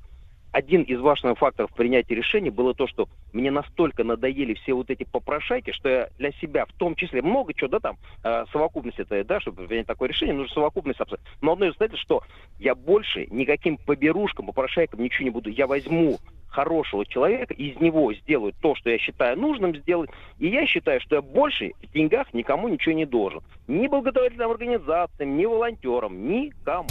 Никому. Вот так вот. Понятно, да. Итак, один против всех у нас, Вячеслав, правильно? Абсолютно 97% это все, так сказать, да. Ну ладно, давайте посмотрим, так сказать, с другой стороны. Сережу из Казани послушаем. Ему 34 года. Сереж, доброе утро. Да. Доброе утро, парни. А, Да. Я, знаете, хотел бы все-таки немножко, меня каждый раз передергивает, когда против Вячеслава начинает кто-то высказываться. Блин, ребят, человек заработал денег сам законным путем. Почему все против него настроены? Я на самом деле не понимаю. Я, ну, не то чтобы а, этого человека как бы поддерживаю, я его не знаю, мне абсолютно как бы неизвестен характер его заработка, там, как он заработал там в 90-е и так далее, все зарабатывали по-разному. Но я могу сказать, что по человеку видно, что его деньги явно не испортили, да, у него есть определенные какие-то... возможно, сам-то он говорит обратно. Ага. Ему-то Ну, лучше я себя вот- знать. Я, я сейчас говорю не на основе того, вот что он сейчас сказал, а на основе того, вот сколько звонков было за последние много лет, и каждый раз я просто реально восхищаюсь этим человеком. Человек не стесняется того, что он заработал деньги. А давайте Он- мы скинемся и Вячеславу при жизни памятник отольем. Ну, хотя бы в масштабе один к двум. Нет, памятник не надо, но знаете, я вот хотел, если по теме высказаться, вот а, есть люди, которые, у, которые не ставили перед собой целью заработать много бабла, да, я вот специально это слово говорю. Я вот знаю ребят, с которыми я вместе в институте учился, и многие из них пришли к успеху материальному, да, и они как бы к этим деньгам не то чтобы не были готовы или были готовы, но они не стремились к ним, так случилось, что они ну, вышли на нормальную работу, у них хорошие деньги, эти деньги их абсолютно не испортили. И знаю противоположные ситуации, когда человек просто реально грезил тем, что он должен зарабатывать много, но не понимал, что эти деньги нужно как-то либо заработать там. Ну, он думал, что ему надо каким-то образом попасть в нужное русло, и где-то эти деньги ему кто-то даст. И у таких людей, когда что-то получается, это все, это профессиональный, не профессиональный, как сказать, человек, если не работает профессиональной деформацией, у него быть не может, но человек меняет полностью, то есть человек просто уходит в какое-то, я не знаю, в днище, этот человек становится, с которым даже здороваться неприятно. Это человек Слушайте, просто скажите, скажите, Сереж, а теперь, теперь к вам. Э, Вам 34 года. Вы когда начали зарабатывать более-менее приличные деньги, с вашей точки зрения? Ну, более-менее приличные деньги а, я начал зарабатывать, когда поменял свою работу инженера на работу в продажах. И в продажах я стал зарабатывать более-менее нормально. Ну, по сравнению с моими коллегами. Ну, когда? Сколько лет по назад? цеху. Ну, слушайте, это где-то, наверное, 28-30, вот так вот, в этом промежутке. Ну, когда то есть мне лет стало пять стрёмно назад. от того, что у меня денег нет. Ну, грубо, Да, да. вот скажите, друг мой, ну вот вы лично, если так оглянуться на себя со стороны, опять же, да, вот э, скажите, вы по-человечески стали лучше вот э, с, э, с- с по- с появлением уверенности в своих материальных возможностях? Вы знаете, лучше вряд ли, потому что я и так плохим человеком не был. Но, по А ты мере, я так стал красавчик, да, я понял. я стал уверен в завтрашнем дне и как бы перестаешь э, как-то огрызаться на людях, да, там осенью, Так. когда там приходит депр, ты понимаешь, блин, да нафиг мне это депр, я схожу в кафе, там, кофе попью нормальный, то есть с женой, там, с ребенком схожу. То есть ты начинаешь э, чувствовать, что у тебя всегда есть возможность, там, не знаю, уйти с работы, у тебя есть подушка безопасности, ты можешь найти новую. Ты перестаешь депровать. И до этого начинаешь к людям относиться как-то лучше, что ли. Я не стал там каким-то меценатом, я не стал там деньгами делиться. Нет, по-прежнему эти деньги мои, я их откладываю в кубышку и там коплю на свои материальные блага. Я ими не делюсь с людьми, там, с друзьями и никому Так. добро не делаю. Хорошо, Но я хорошо. не делаю никому и плохо. Сережа, а вот давай так, э, понятно, ты не делишься, на благотворительность не отправляешь. Скажи, пожалуйста, а для тебя, вот опять, теперь со стороны тебя, э, ты вот если смотришь на человека и выносишь вердикт, что это человек хороший, да?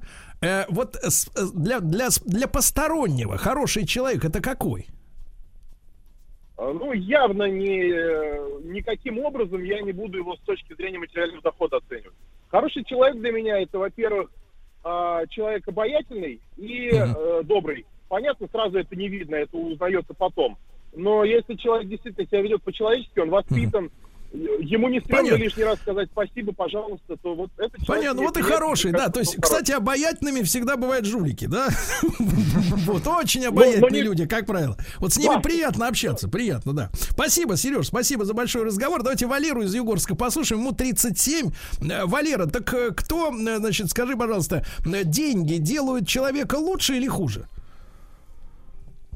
А, ну, деньги, здравствуйте, делают человека лучше, но я вот, например, Но не всех. замечаю, что когда их, когда, ну, не всех, наверное, но именно даже вот когда ведь много денег, а у тебя тут какая-нибудь идея родилась, тебе вроде как бы их хватает, или они тут неожиданно кончились, и там, ну, ты когда работаешь, например, за зарплату, вот, то по себе я замечаю, что ты в это время начинаешь злиться. Ну, на тот момент, пока их, короче, в какой-то момент нет. То есть я Вот, правильно понял, э, что это чтобы деньги не кончались, надо работать не за зарплату? Ну, я думаю, что да, наверное, когда ты не за зарплату работаешь, то Так. ты не привязан к определенным там датам каланта. Конечно, конечно. Валера, Валера, а вы стали лучше вот э, с годами, как начали подниматься немножко как бы над собой?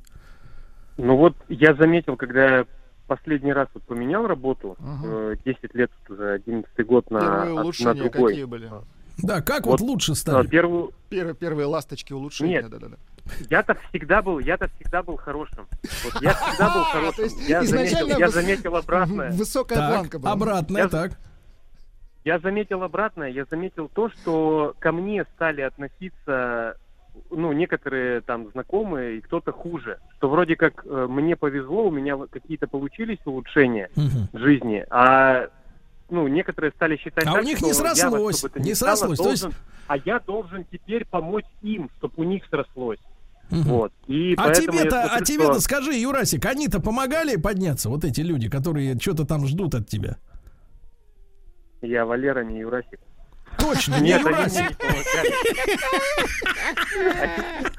Очень Ну, кстати. Валера, Валера, кстати говоря, вот если ты хороший человек, мог бы и мог бы и подыграть. не заметить, Мог бы и выпендриваться, да, сказать. Не, я бы, мог, бы, я мог бы тоже сказать, «Ки- Кирилл, Кирилл, понимаешь? Да вы, вот так, все мы все поняли, что это смешно. А ты начал вот, вот видишь, не- недостаточно тебя деньги еще исправили. Недостаточно, Юрасик, да. Давайте Сашу послушаем из Москвы. Саша, Саша, доброе утро.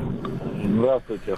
Доброе утро. Ну, я застал э, еще начало 90-х, когда все из совка рванули вверх. Кто-то сорвался, потом кто-то поднялся, и было забавно наблюдать за людьми, как они менялись быстро очень. Но за вот эти годы, наверное, я вынес такую мысль, что деньги это просто проявитель. Ты не становишься лучше или хуже. Они просто обостряют э, то, что у тебя уже есть это становится виднее. Я вот какое-то время думал, знаете, говорят, что, например, нищета, она озлобляет человека. Озлобляет, но я знаю массу людей, очень бедных и очень добрых, которые, несмотря на то, что у них совсем нет денег, они пытаются помогать всем вокруг себя. Знаю богатых людей, которые, которым деньги пришли достаточно поздно, и сейчас эти люди содержат, например, вон питомники для больных собак и кошек и последние деньги туда отдают. Поэтому я думаю, что вот что в тебе заложено, то оно и есть. А деньги, ну, они просто покажут это. Просто все станет более Да, то есть деньги, деньги снимают с человека шелупонь. Мгм. Как алкоголь так. примерно. Сергей Стилавин и его друзья маяке. Друзья мои, итак, э, тренер нашего замечательного бойца Хабиба сказал, что большие деньги этого спортсмена сделали еще лучше. Он и так был прекрасным человеком. А как совсем большие деньги пошли, так стал еще щедрее, добрее. И, так сказать, вот, вот видите, как хорошо. Все замечательно. Но как э, в целом э, по, по стране ситуация обстоит, об- обязательно проголосуйте. Отправьте цифру 1 в сообщении через Телеграм на наш номер плюс 7967 103 5533. Да, большие деньги или вообще деньги, да, которые приходят в жизнь человека, они делают его лучше. Двойка, нет, дрянь становится человек. Дрянь, да. Давайте Алексея послушаем из Санкт-Петербурга. Э, Разговор и, и о теории, и о личной практике. Да, Леш, доброе утро. Здравствуйте. Доброе утро. С предыдущим оратором согласен, что деньги это лакмусовая бумажка, в принципе. Вот. А про себя могу сказать, ну меня деньги не спортят. Мне все тяжело удается в этой жизни. Даже очень. А учитывая, что даже мы сейчас э, занимаемся своим делом, вот 7 лет последние, металлообработка это вам трали-вали. Согласны. Не мухры Очень сложно заниматься. И все. Не тыр-пыр 8 дыр, правильно? Обратно согласен, обратно. Как только Брат, начинаешь ну а скажи, Леш, а кого тогда, а вот скажи такой, может, провокационный вопрос. А вот смотри, женщины притихли, да, у нас сейчас. Э, Как только вот какая-то тема такая, э, такая хлипкая, неприятная. притихают. Вот скажи, а женщину деньги портят?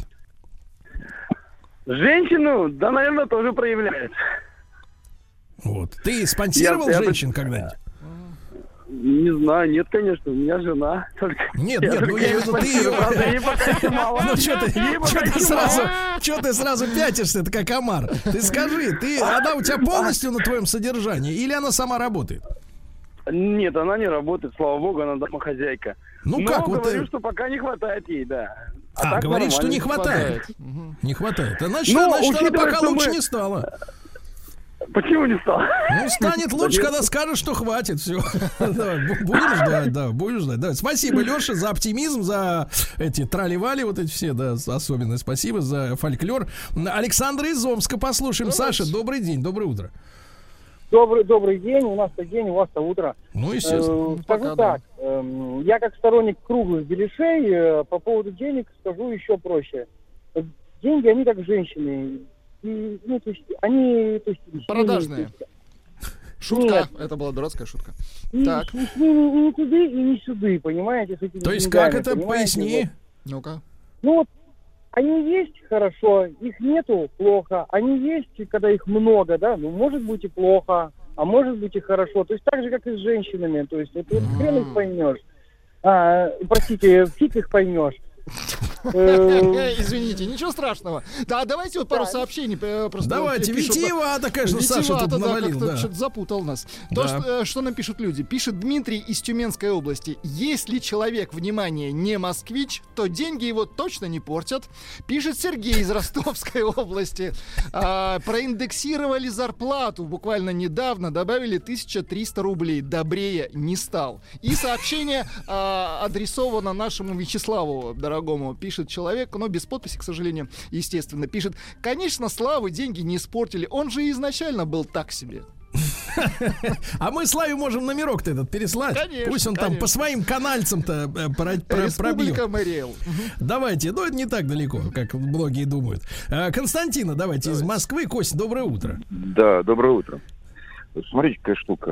Э, Я не считаю, что люди, людей портят деньги, да. Ну вот, например, Вячеслав, да. Ну, Я так понимаю, что он с рождения был таким. Вот, поэтому деньги он не Ну, прекратите, ничего с ним. Да. Я же не сказал, каким. Вы сами об этом подумали, да? Каждый сам. И да, и человек, как, как говорится, а, ну вот он может в семье, да, богатый человек в семье может быть, ну великолепный. Ну, Геббельс был, говорит, прекрасным семьянином, да. А внешне, ну это преступник. Ну, не бывает капитала неприступным. Ну, это однозначно. Поэтому вот относительно чего человек хороший? Относительно семьи или относительно там своих наемных сотрудников? Нет, ну если он Вопрос не, такой. не большой босс, не начальник, а просто стал зарабатывать больше, чем, например, в начале своей жизни. ну, больше, там, если он зарабатывал 30, стал зарабатывать 60 тысяч. Я думаю, что этого не изменит. А если 6 миллионов, ну, уже, значит, есть какая-то какая червоточина. Ну, это однозначно. Да, либо ворует, либо еще что-нибудь. По-другому никак. А к семье Ну, это уж, это хорошо. уж, это уж в суд с такими надо, да. С такими в суд, да. Это Спасибо. марксизм, да. Спасибо, Спасибо. Константин. Вот, видишь, и марксизм зацепили. Так, Владуля. Так, что пишут люди? Э, Пишет э, Сергей, Томская область. Примерно 10 лет назад начал прилично зарабатывать. Стал существенно добрее к окружающим людям, к своим сотрудникам. Убедился, что деньги не главное в жизни, когда они появились. Вот, давал в долг и так далее. Сергей 50 лет. Видите? Мгм. Давал долг, ничего обратно не получил, понятное дело, да. Так, Вот. Артем пишет, Ульяновская область. Да что мне дали ваши деньги? Быстрее печень стала разлагаться. Вот пишет. А Так. говорят, что, а говорят, что с деньгами приходят все-таки почище эти очищенные на- напитки-то, не Ну, суррогаты. Более качественные, да, совершенно Да. точно. Дмитрий пишет, Ивановская область. Э, Были друзья с юности, но те, э, но те, у кого появились большие деньги, испортились и перестали быть друзьями. Причем я ни у кого ни разу ни копейки не просил. Вот так вот. Да. Ну, дело в том, что, э, видите, какая история. Если человек э, поднимается, ну, скажем так, в, в плане зарплаты, в плане дохода, да, то я очень часто замечаю, что вот как-то вот, знаешь, б- б- богатые с бедными, они не очень сильно дружат. У них как бы на- находятся, находятся разные, разные интересы. Это, конечно, вызывает некоторые противоречия. Ну, есть, если разное даже- окружение, да. да, то есть если друзья, например, со школы даже, а потом один начал э, зарабатывать, у него другие интересы, да, он, в принципе, ну, как бы нет, есть, наверное, какие-то такие люди, которые любят угощать араву своих друзей, но в конце концов это задалбывает, ведь правда? Э, вот, закрывать счета за теми, кто не может себе позволить э, какую-то вещь. И рушится, к сожалению, вот команда, вот это ощущение команды какой-то из детства, да. Давайте Владислава из Санкт-Петербурга послушаем. Э, Владислав, доброе утро. Доброе утро. 30 секунд, Владислав. Ну как, стал ты лучше? Да, ну- Скажи, когда деньги пошли? Я скажу по-другому. Я скажу, что главное определять не деньги, а отношение человека к деньгам. Вот если человек на первое место ставит деньги, он всегда будет нехорошим. А если он на первое место ставит более важные вещи, тогда он всегда будет настоящим человеком. Вот. А, Вот хорошо. а Хорошо. есть деньги при этом или их нет, это уже вопрос как бы десятый. Да. Есть деньги или нет, это, как говорится, это науке неизвестно. Да, Так, как ну давайте жизнь на Марсе. Результаты голосования. давайте. А, поровну разделились наши, Да наши ладно. слушатели. Ровно 50 на 50, как говорит Алексей Веселкин.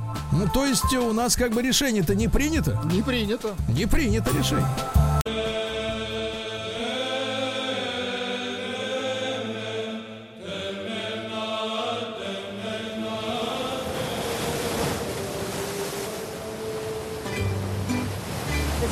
Cosa che ne sono? Ah, А что, как? Отпуск каждый день. Друзья мои, наш летний проект «Отпуск каждый день» на этой неделе добрался до прекрасной Греции.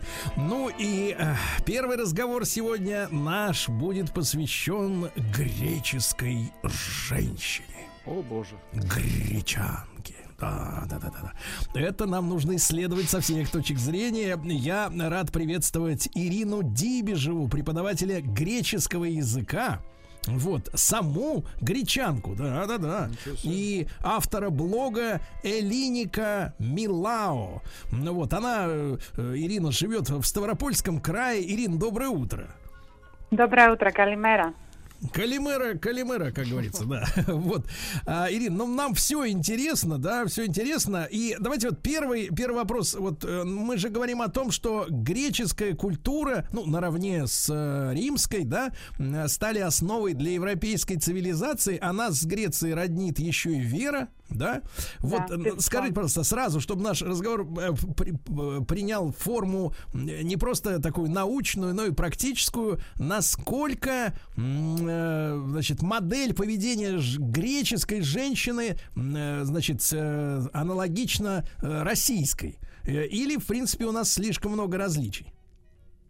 Ну, есть и различия и общее, конечно. Ну, первое, что я бы хотела сказать, что особенности характера целого народа, даже если мы сегодня будем говорить только о женской, скажем так, его части, это занятие немного, ну, немного неблагодарное.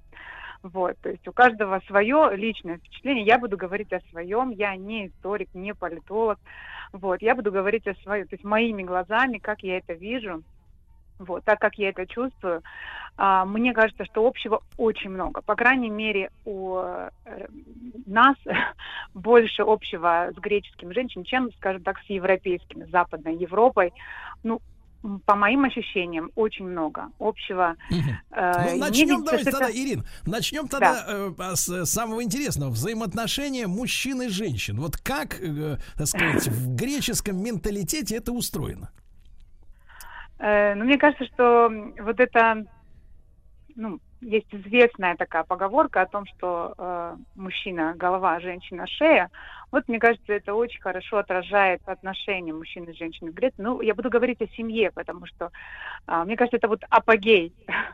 То, что вот девочка, девушка, женщина, вот апогей ее существования, это когда она становится женой и мамой. Вот в этом я абсолютно убеждена. И вот здесь она начинает принимать очень важные решения, но делает это так, что мужчина даже об этом не догадывается. Вот, мне кажется, вот это самое главное ее То есть, Ирина, проявление. е- э, речь идет о каких-то тайных манипуляциях, как сегодня Есть принято и такое. говорить. Да, да, да, есть и такое. Но делать это надо очень тонко, а, очень, ну, так, чтобы мужчина, ну, не догадался. Он должен понимать, что он принимает решение. Вот, есть определенные хитрости, как что сказать, как посмотреть. Поговорить обязательно после сытного ужина, ни в коем случае не на раздраженную, скажем так, основу. Но это такие, а, мне кажется, они это с, э, с молоком матери, что называется, впитывают, потому что считывают то, как говорит мама, бабушка в семье. И ну, это все вот накладывается, скажем, не надо воспитывать, надо показать, как надо, и это проявляется. Мне кажется, женщина принимает очень важные решения в греческой семье, а мужчина думает, что он их э, принимает. Ну, вот Ну, а так. что это такое, Ирина? Это жажда, женская такая жажда власти. Э, Почему вот э, стремится Ам. женщина греческая э, контролировать все, хотя бы даже и в тайном таком варианте? Мне кажется, это из состояния любви. Вот честно, вот я абсолютно убеждена, что это вот эта опека, некоторая даже тревожность простительно греческим мамам, именно потому что они ну, не могут не любить. То есть вот дети греческие это вот маленькие боги.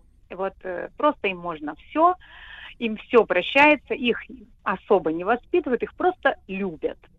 И вот это мамино проявление любви во всем, вот это надень шапку даже, когда плюс 15, а ты поел даже, когда тебе 45, это все из состояния маминой любви, и мне кажется, только из этого. Так, так, так. Опека. Ирина, а вот, а вот отношения, это к детям-то это понятно, это распространенная история в мире, к счастью. А вот э, мужчина на какой, так сказать, позиции, да, какой у него, как говорится, порядковый номер для женщины в семье?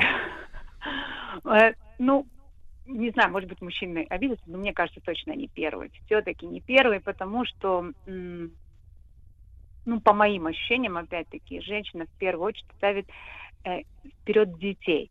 А муж это, эм, ну, скажем так, если говорить о том, если серьезно, то есть э, такого вот равноправия, скажем, да, это еще женщины там умудрились добиться, потому что в древности такого, конечно же, не было. И сейчас они как бы не проявляют сильно, хотя вот я должна сказать обязательно, я хочу это сказать, вот сегодня это ситуация, когда женщина у власти, для Греции это прям ну, знаковая, да, сегодня президент э, э, Греции женщина, э, и, в общем, для политики это прям знаковое событие. Мы мало что знаем о ее личной жизни, вот. Что касается отношений между мужчиной и женщиной, ну, смотрите, мне кажется, э, спорить можно всегда, кто равнее, вот. И мне кажется, женщины умудряются это решать у себя э, в семье. Безусловное уважение ко всем, особенно к старшему поколению. То есть э, женщина относится к мужчине уже постольку с уважением, что он отец ее детей. Ну, это мое мнение. Мне кажется, что все исходит у них из семьи. И они становятся более значимыми друг для друга, когда становятся родителями, когда становятся мамами и папами. Вот это то, что я наблюдаю со стороны. Это, то есть можно долго, они могут долго встречаться, они очень поздно выходят, ну, женятся, выходят замуж довольно поздно. Ну, Во А, сколько? вот. И, ну, э, нужно понимать, про кого мы говорим. Мужчина, грек э, 40-45 плюс еще очень молод. Очень молод. Это нет. объективно или он так себя, так себя чувствует? Он так себя чувствует, его мама так воспитала, он молодец, он самый лучший. Это правда так. То есть мужчины растут вот с таким ощущением, что ему еще, ему никогда ничего не поздно, ему все вовремя. И 40-45 это молодой человек в Греции. Вполне себе. Вот можно жениться. В 30 тысяч ребенок, куда? Вот. С девушками, конечно, чуть пониже эта планка. Вот. Но тоже, скажем так, в 25 лет выходить замуж, ну прям совсем ты еще ребенок. То есть, скажем, если грубо, очень грубо, то женщине около 30, выходить замуж такая вот среднестатистическая норма. А мужчине, ну, наверное, 40-45 жениться. Впервые, я говорю, впервые. Становиться родителями примерно, ну, плюс-минус в этом же возрасте. То есть до 30-40, соответственно, становиться родителями, это немного ну, непривычно для греков. Но вот тогда, это... когда они в зрелом уже для себя возрасте становятся родителями, мне кажется, все вот так бинго просто. Это, это всегда апогей. Такая, Стать всегда мамой такая и папой. была, Ирина, всегда такая была ситуация с поздними браками? Или вот это результат 20-го столетия? Э, мне кажется, последний, ну да, наверное, все-таки результат раньше, раньше девочек-то выходовали, чем, чем раньше, тем лучше. Мужчины, да, даже, ну слушайте, в, два, даже в древних Афинах э, мужчины должны были сначала отдать военный долг, так ближе к 30, и только потом жениться. Большая разница могла быть, девочке могло быть там 15-17, а мужчине 30. Вот, поэтому, наверное, для женщины больше сместился этот, э, эта граница, чем для мужчины. Ну, то есть, наверное, вот так вот на десяток лет и получается. То есть, если раньше было 20 и 30, да, поним, mm-hmm. понимаю. Друзья мои, Ирина Дибежева сегодня с нами, преподаватель греческого языка, автор блога э, Элиника Милау. Э, э, ищите, друзья мои. Ирина, а вот как воспринимается греческой женщиной мужчина в плане, вот, ну, на фоне нашего такого и исконного, и до сих пор, несмотря на так называемое равноправие, вот, э, такой рудимент остался, да, э, при всем при том, что женщины у нас провозглашают равенство, да, партнерство, партнерство, мы партнеры, но, тем не менее, все, все поровну, кроме бабок. Деньги, это, значит, больной вопрос для наших семей, и мужчина в представлении женщин, ну, я, я их понимаю, им так удобнее, люди же выстраивают схему по, по, по, по, по, по так, что им велит свое собственное ощущение. Да, так вот, у нас мужчина при, позиционируется как добытчик. То есть, да, мы партнеры, у нас все поровну, ты слушаешь мое мнение, ты учитываешь его, но бабки твои. Вот такая удобная формула. В Греции ага. в этом смысле, вот кто такой мужчина в семье? А, ну, безусловно, тоже добытчик, э, глава семьи. То есть но, это из смотрите, Греции все пошло, да? А, может быть, может быть. Смотрите, на самом деле, ну, безусловно, у мужчин было больше и было и есть больше ответственности в этом плане. И женщины, надо сказать, что только в последнее время, то есть профессионализм, вот и вообще проявление себя в, в профессии, все равно, я считаю, что это для женщины вторичен. То есть в первую очередь выйти замуж и стать мамой. Они учатся очень долго и долго не могут определиться, кем стать вот прям годами учатся, и только потом, как бы, что делать. Но и при этом вдруг женщина... она понимает, что она мама, да, на самом деле, вот после Нет, трех, не, не трех то, высших так. образований. Нет, обычно после первого. Ну, я про то, что ну, на самом деле женщина всегда, вот если это семья, вот когда это уже семья, женщина, жена всегда поможет мужу. Знаете, сколько, мне кажется, основа греческой экономики – это семейный бизнес семейный бизнес, когда они друг другу помогают. Если у мужа есть бизнес, женщина автоматически становится его поддержкой. То есть такого не будет, что он... Ну, конечно, в каждой семье по-своему, но я вижу это так. Угу. Ирина, а что вот современную гречанку э, с древнегреческой женщиной объединяет? Потому что э, часто можно сказать, что да, вот Греция была там 2000 лет назад, может быть, 3000 лет назад таким воинственным, великим, э, сказать, э, скоплением, да, городов, государств. Э, они говорили mm-hmm. на греческом языке, на древнегреческом, да, были смелыми воинами и так далее.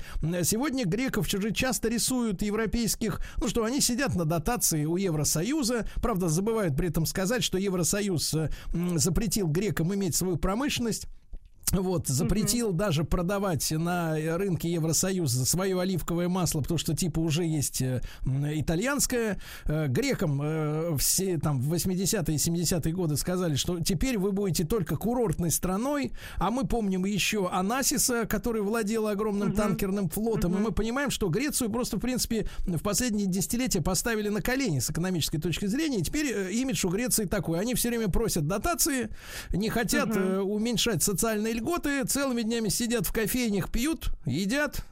Да, да. Гир- так и гиру, есть. гиру едят, Да. ни черта делать не хотят. Вот бездельники, так сказать, на шее у этого, у французов. Да, это и- такая внешняя сторона, это то, что видят туристы, когда приезжают, и это безусловно всех, то есть кого-то, кому кого-то умиляет, кого-то раздражает, что кажется, что греки целый день сидят, пьют кофе, да, безусловно, кофе это там, элемент культуры, но нужно сказать, что а, вот все, что они и- имеют, это благодаря их труду. Безусловно, дотация, это все это вот в политику как бы вмешиваться не буду, но я видела, как работают люди, особенно на островах как они выращивают эти оливки, как это ручной труд, как они их отжимают. То есть это их дело, они встают еще до рассвета и работают. И женщины наравне с мужчинами. Вот прям Мгм. физический труд, это, ну то есть, мне кажется, держится все еще именно за счет того, что это их. Греки очень ценят свое без, э, конечно, не учитывая, что им там дают деньги, и там Европа и так далее, у греков очень высокое вот свое национальное самосознание, и они за свои оливки, за свое масло, за свое море, ну, борются как могут, это, Да. это правда. Так, так все-таки, Ирина, вот современную сегодня женщину что-то роднит с той древнегреческой? Э, Ну, мне кажется, вот это вот та самая, вот про то, что, с чего я начинала, это умение построить ситуацию, вот эта шея, которая может э, повернуть э, вот так, как ей нужно. Для меня, например, э, самый яркий пример того, как э, женщина может решить за мужчину, при этом не показать ему это, это первый в мире конкурс красоты. Это когда Афина, Кера, э, супруга Зевса и Афродита, она же богиня красоты потом, да, заспорили о том, кто из них красивее. И вот в жюри должен был войти, безусловно, Зевс. Но он прекрасно понимал, чем это может обернуться, да, как этот спор может ему а, аукнуться. И он, как отличный руководитель, просто делегировал этот вопрос, и арбитром в споре стал Парис, тоже мужчина. Но он, по сути, ничего не решал, потому что каждая из богинь предложила ему что-то. Афина пообещала ему славу и военные победы, Гера – власть, ну, практически неограниченную, но над Азией, тогда Азия была очень сильна. И Афродита, она знала, что делать, знала, что предлагать, она пообещала любовь прекраснейшей из женщин. И вот в результате Афродита получила победу, потому что она повернула шею в нужную сторону, мне кажется. Афина и Гера обиду на долгие годы, Парис Елены в жену. Ну, Менелай, понятно, что получил, бедный. Вот, ну и война, конечно, а, война. То есть многолет, многолетняя кровопролитная, скажем так. Вот э, это вот решение женщин, так можно, это как модель семьи. В семье то же самое может произойти. Решение женщины, она вкладывает в уста мужчины, и он как бы говорит, что да, мы вот так поступим, ну а дальше уже как, как получится. Мне кажется, гречанки умеют это делать, что древние гречанки, что современные, решать так, чтобы мужчина подумал, что это его решение. А э, в принципе, вот выбор сегодня спутницы жизни, э, ну, когда мужчина уже, вот говорите, чуть-чуть окреп к 45 годам, Да, э, чуть-чуть. вот, все еще такой же молодой, свеженький, как Да, в 17, да. но уже такой, значит, есть динары, как говорится, в кармане. Но Да. Вот выбор, выбор супруги, он основан на чем в Греции? Вот знаете, раньше, конечно же, можно сказать, что вот э, еще ну, довольно долго, это вот в 20 веке был распространенный обычай, когда вот, ну, да, то есть когда невесту приводили в дом, сватовство, вот это все. Сегодня это уже, конечно, не так, но мама, мама, опять-таки, женщина, может показать, что вот на соседней улице, посмотри, какая красивая Мария живет. Марию ты эту видишь каждый день, Марию можно позвать на кофе. Ничего такого. То есть мама может просто мягко показать, как хороша Мария, при условии, что Мария ей нравится. А вот какая-нибудь Элени, она вот не так хороша, и выка- показать ее в каком-то... То есть женщины умеют это делать. Мужчина опять-таки сам не заметит, почему Мария ему нравится больше, чем Елена. Но это, конечно, так, с, скажем так, безусловно, мужчина может решать. Я не говорю, что все, но, как э, говорится, ты можешь иметь свое мнение, я сейчас скажу тебе, какое оно. Вот это очень по-гречески. А Мне насколько, кажется, мамы а насколько. Ирина, а насколько получается в Греции мужчины, э, сказать, э, ну, одомашнены? я, я в том да, я не смысле, хочу что... показать, что... Да, я понимаю. А, Я не хочу показать, что мужчины прям ну, совсем безвольные существа. Ну нет, абсолютно нет.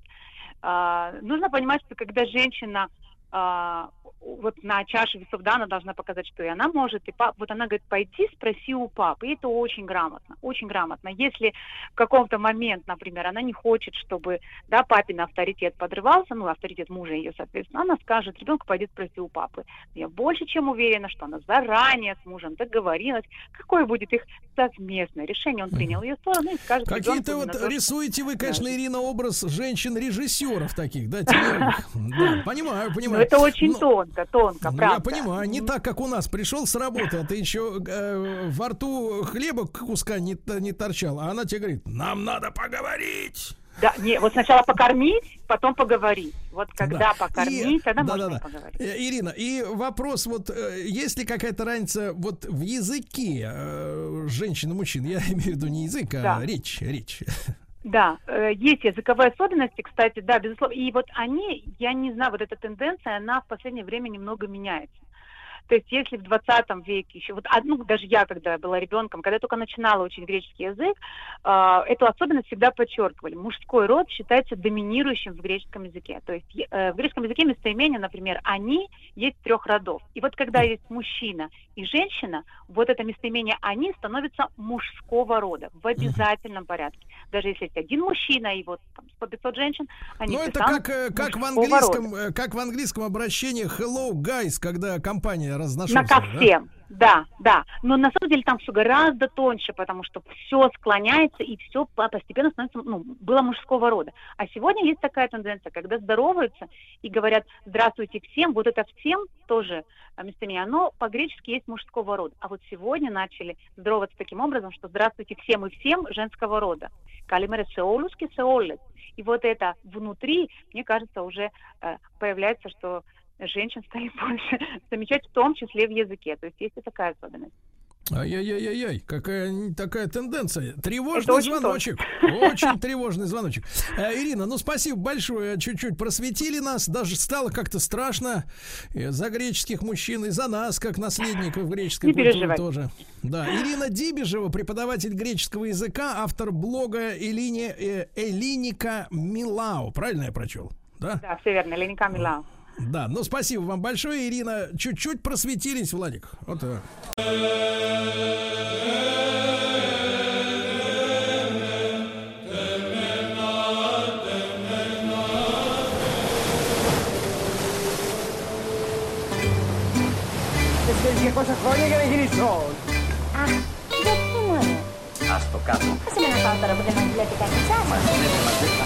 Отпуск каждый день.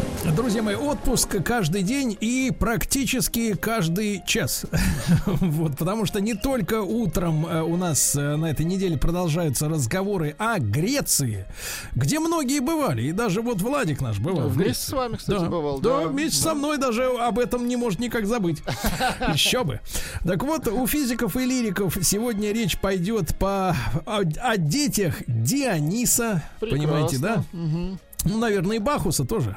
Они что, вроде как э, товарищи. Рядом были. А, да. Э, Катаев и Махарадзе будут исследовать великолепный остров Санторини. Это, друзья мои, вулканический остров, где не белый песочек, как в Мальдивах, а наоборот, такая мелкая черная галечка такая, мелкая-мелкая, да? Ну, вот, все А- черное. А что вокруг. свистун-то? А что Свистун? А он во Фракии сейчас, и Николай-то. Во Фракии? М. Не, не во Фраке, а во Фракии. Но что это такое, я вам потом расскажу. Да. А у нас продолжается разговор. Конечно, вы слышали, друзья мои, в заставке к э, разговорах о Греции на этой неделе э, есть обязательно музыкальная, так сказать, э, частица Сертаки. Да? Национальные, да, Ну, мелодии. куда без этого? Руки на плечи и вперед. То есть по кругу, да. А, Ольга Пшеницына, хореограф Большого театра, профессиональная танцовщица фламенко, театральный и балетный хореограф, педагог по сценическому движению. Мы с Ольгой разговаривали как-то как раз о фламенко в нашем эфире. Ольга, доброе утро еще раз. Доброе утро, Сергей. Очень рада встрече. Очень рад тоже взаимно. Ольга, ну и, конечно, про греческие танцы. Мы понимаем, что вот с течением времени, э, ну, танцы сильно изменились. Да, вот, вряд ли грека можно представить себе э, танцующим диско, например, да, вот, э, там как другое у них, не такое у них воспитание. Но Ну, вот греческая диско, да, есть. да, ну тут Демис Русос, я помню. Вот, но э, вот в античных временах, э, как они там и по какому поводу танцевали? Потому что сегодня вот, э, когда женщину особенно, ну, среди мужчин таких меньше, конечно, вот, женщину тянет вот э, в ночной клуб, чтобы там как бы оттянуться, да, вот они говорят так, я в танце вся растворяюсь, и приходят нервы в порядок, и такая вся танцует. Ну, Я не могу понять эти переживания, потому что мы, к счастью, разные. А вот греки, они вот по какому поводу, как говорится, кривлялись-то? Греческие танцы вообще они... а, Это зарождение вообще всей танцевальной культуры. То есть это настолько самые корни вообще танцевального искусства, они имеют э, почву именно в Греции. И вообще в античной Греции, в Ладе, а, греческий танец, а, он а, сочетал в себе как и обрядовую ценность религиозную, так и воинственную, семейный и э, там торжественные праздники и а, то есть они танцевали вообще по любому поводу а, на на любых э, как сейчас современным языком скажем, мероприятиях. Но на самом деле вся греческая культура, она танцевальная. И, конечно, вот все, что потом развивалось уже в танцевальное искусство, это шло из Греции. Ам, вот, и вообще считалось, что вот пластические движения сочетать с ритмической музыкой, это вообще считалось даром богов.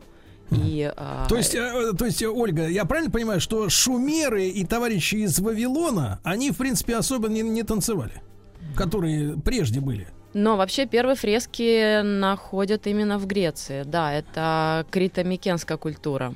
Я думаю, что Шумера Акадская, а, там, если были какие-то позировки, но как начало именно танцевального действия не имеют. Слушайте, вы представляете, Владик, были времена на Земле, когда этих Люди танцев не- вообще не было. Не плясали, как вы выражаетесь. Ай-яй-яй. да? Ну, А хотя что кто-то же- может проверить, как это. Во- Возможно, это же вообще Да. все связано и с первобытными вот этими ре- религиозными такими э, как бы существованиями, поклонениями, и все равно движение как, как форма. А может быть, не как форма танца, а движение, именно движение как а, а, какой-то вот ритуал, он а, имел место и, наверное, в самых-самых первых а, вот выразителях культуры. Вот, поэтому ам, Понимаю. Ольга, а мы, мы, мы можем сегодня дать ответ с исторической точки зрения, а зачем появился тогда танец именно не как религиозное какое-то действие, да, не как вот эти вот изгибы, чтобы, так сказать, э, божество задобрить там или э, разозлить, а вот именно с, с целью развлечься. Но вообще массовые танцы в Греции, они имеют, наверное, аж насчитывают 3000 лет до нашей эры.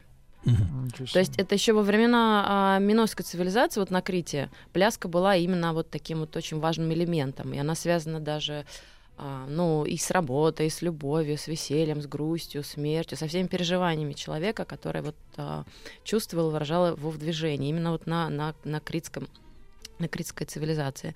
А, пот- почему? Ведь э, греческий язык достаточно богатый с точки зрения филологии, да, можно же как бы высказаться словесно. Почему хочется молчать и плясать?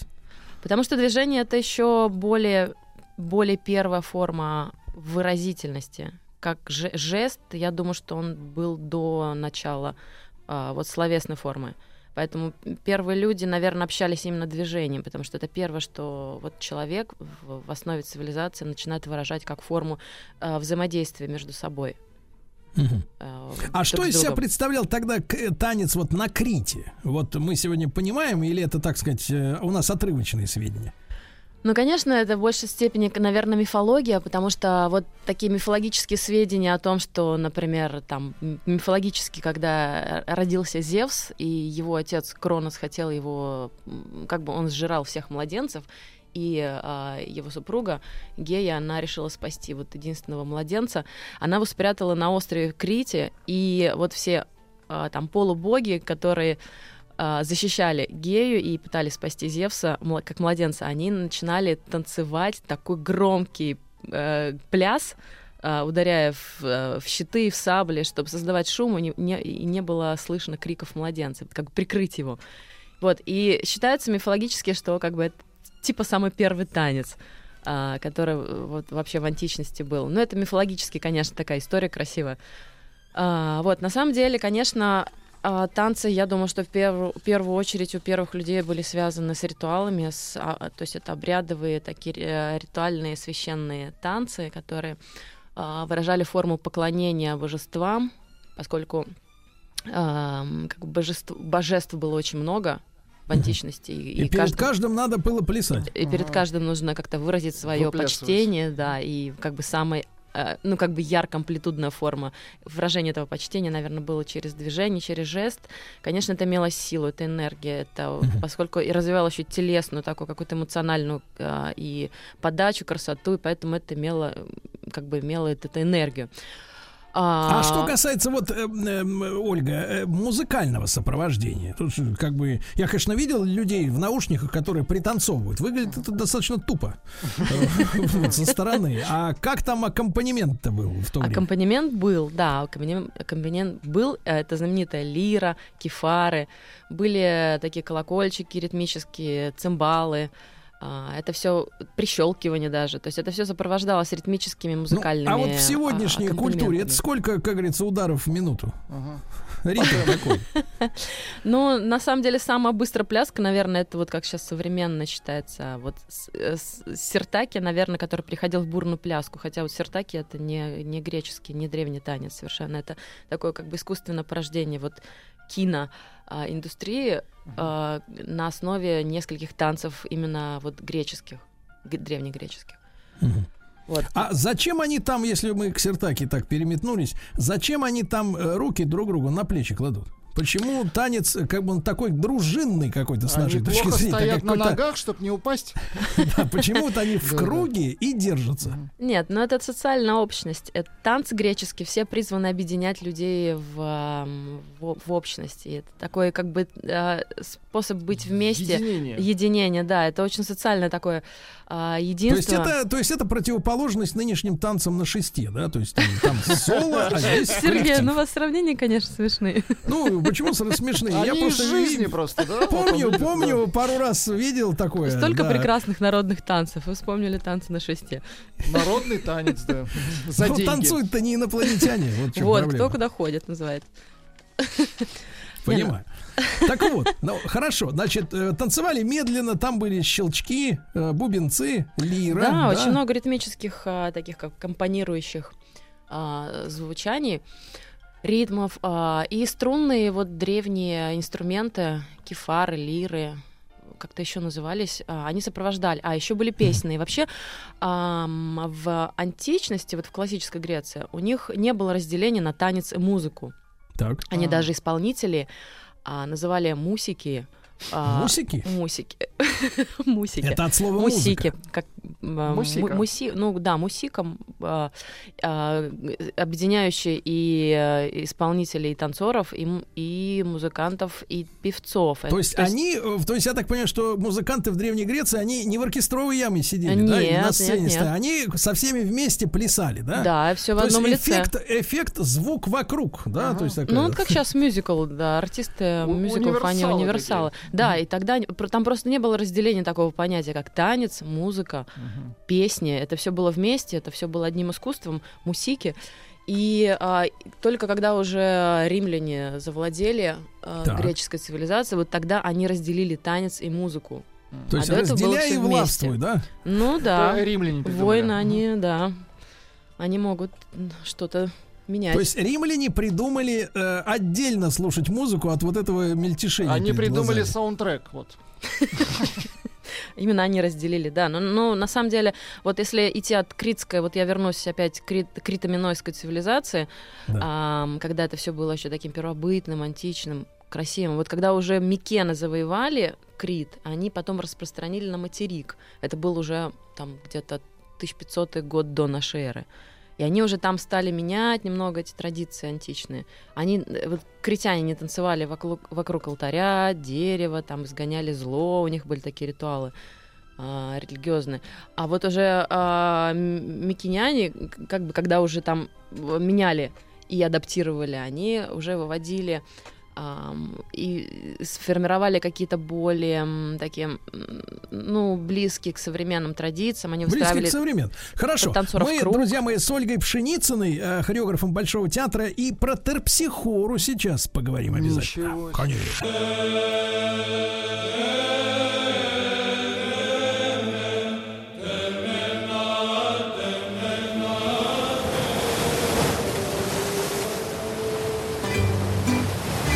Che cosa foglie che ne ghirisco? Танец! А? Отпуск каждый день. Друзья мои, с нами Ольга Пшеницына, хореограф Большого театра, профессиональная танцовщица фламенко, театральный и балетный хореограф, педагог по сценическому движению. Ольга, еще раз доброе утро. Спасибо вам Доброе большое, что утро. вы с нами. Да. Ну вот, а Спасибо. вот терп- терпсихора, да, ее упоминают часто достаточно. Это что было за, та- за товарищ такой? Это муза танца. Она покровительствовала танцорам. Вот, и покровительствовала вообще танцевальному искусству да? музыке. А плохим мешала. Ну, она как бы делала из людей танцоров. Нет, плохим мешает Она другое. вдохновляла и, и в- в- в- учила танцевать, да, вдохновляла. Но это, А муз- как вот это э, муза. в те, в те времена считалось, что человек обязан красиво танцевать, он недостаточно сформирован, если его движения угловаты или если его корежит от э, вот дэнсинга, как говорится. Но вообще считалось высоким достоинством, интеллектуальным а, и физическим уметь танцевать. Даже танцы учились в школах, были специальные программы, и считалось это как бы этикой воспитания детей и взрослых. Мгм. Танцевали Понятно. все. А, а если в историческом еще, в историческом процессе, Ольга, посмотреть, вот вы говорите, что э, в Риме додумались музыку отделись от свистопляски, да? Это очень хорошо. А вот э, византийцы, как наиболее близкие нам, наверное, с политической точки зрения, да, структуры, вот в Византии э, во что превратился танец? Ой, вот э, это хороший вопрос, очень интересная тема византийской культуры, потому что она основана, конечно, на греческом влиянии. Это вот как бы вся византийская культура сосредоточена в развитии искусства именно на греческую культуру и христианство. Э, И именно не на римское язычество. Поэтому вот те пляски, которые были во времена э, вот язычества или вот совсем античность, они уже здесь не существовали в византийской культуре. Здесь как бы имеет форма какая-то очищенная, облагороженная форма движения, которая не несла, наверное, вот То ну, есть так, они убрали из танца животность. Да, убрали вот эту языческую животность, вот эту обрядовость, убрали поклонение божествам, а, очистили ее вот от а, вот этого ритуального а, э, религиозного отношения, и а, больше это выражалось как бы как такая благородная, наверное, воинственная форма. То есть вот э, насколько, если я сейчас не ошибаюсь, там были а, вот такие воинственные танцы перихи Так. и сиртос. А, кстати, сиртос — это один из дре- древнейших вот греческих танцев. Я вот хотела по- попозже рассказать Так, так. подробнее. Это вообще что, с чего начиналось. Так вот, именно византийские танцы, они в себе вот несли вот эти древние формы а, воинственного танца, где показывали благородство, красоту, физическую силу, атлетизм именно То есть, воинов. погодите, как, как кавказские танцы с кинжалом?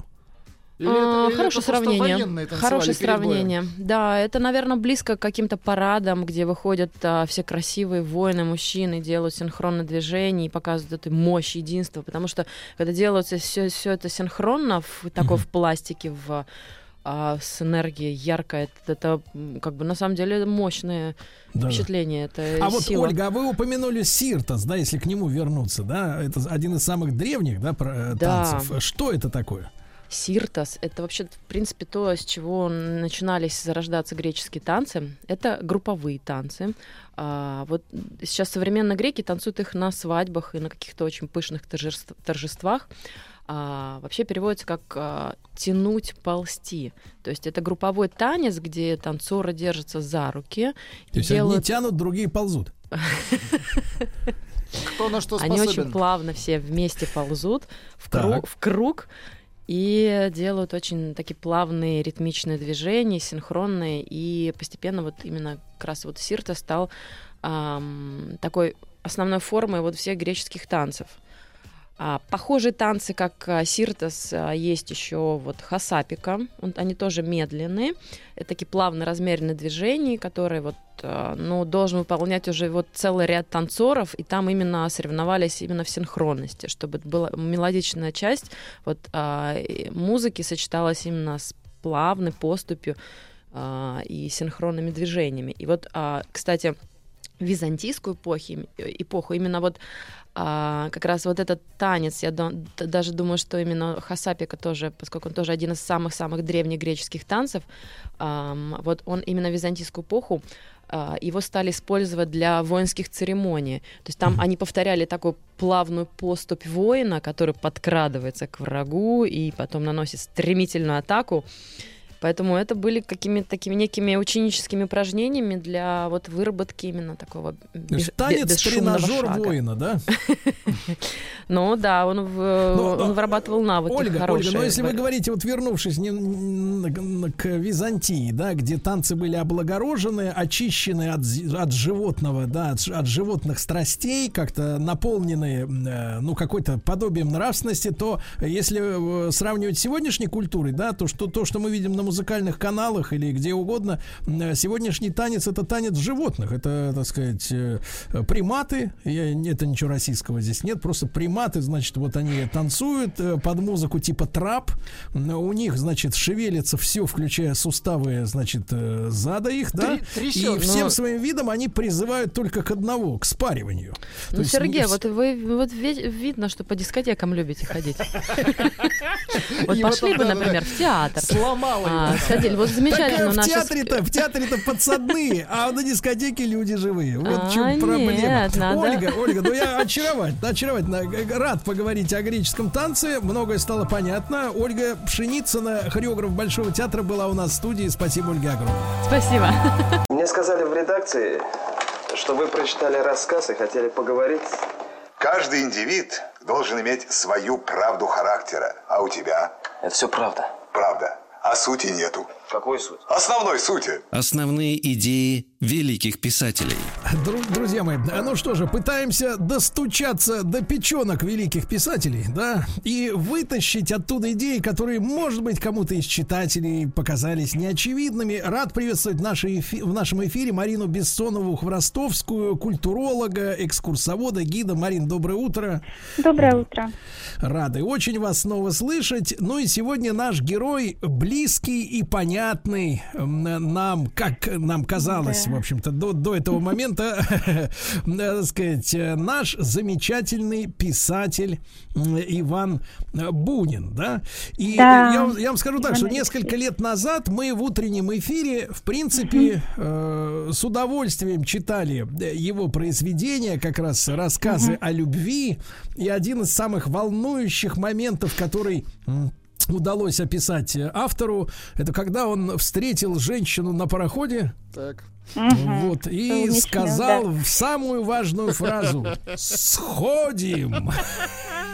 Да-да-да, это, конечно, это поражает. И мне кажется, в этой, в этой фразе есть вот та правда, которую ищут сегодня э, в так называемых настоящих мужчинах женщины, э, когда, когда женщина себя воспринимать сейчас, э, это, это считается незазорным, полуребенок, полу, так сказать, взрослый, и вот ей надо, чтобы мужик взял, как папочка ее или как мамочка, за нее полностью ответственность. То есть ей 40, а мужик должен отвечать за все, что она произ... э, сотворит по своему, так сказать, э, шалопайству. Но вот появляется человек на пароходе, берет за руку и говорит, сходим. И все, и все, и жизнь налажена. Прекрасно. Вот. Но все-таки, Марин, Да. Вот что такое, давайте начнем с самого, самого такого острова. Что такое любить по-бунински? Вот любить по-русски это мы представляем при помощи фильма с ну, Жигурдой. Вот, э, э, да. Э, ну, наверное, э, все ли так хорошо, вот как вы сейчас сказали, так э, метафорично, но очень глубоко на самом деле сходим, и все будет хорошо. На самом деле нехорошо. Любить по-бунински, вот это сходим, это ответственность двоих людей, что никто никого за ручку там как бы не взял. Она судя по всему, пошла, э, э, э, ну, каким-то своим таким внутренним запросом, потому что мы, а, мы знаем о этой даме, что она замужем, что у нее там в солнечном ударе, да, если мы говорим об этом произведении, что у нее там есть ребенок, дочь трехлетняя.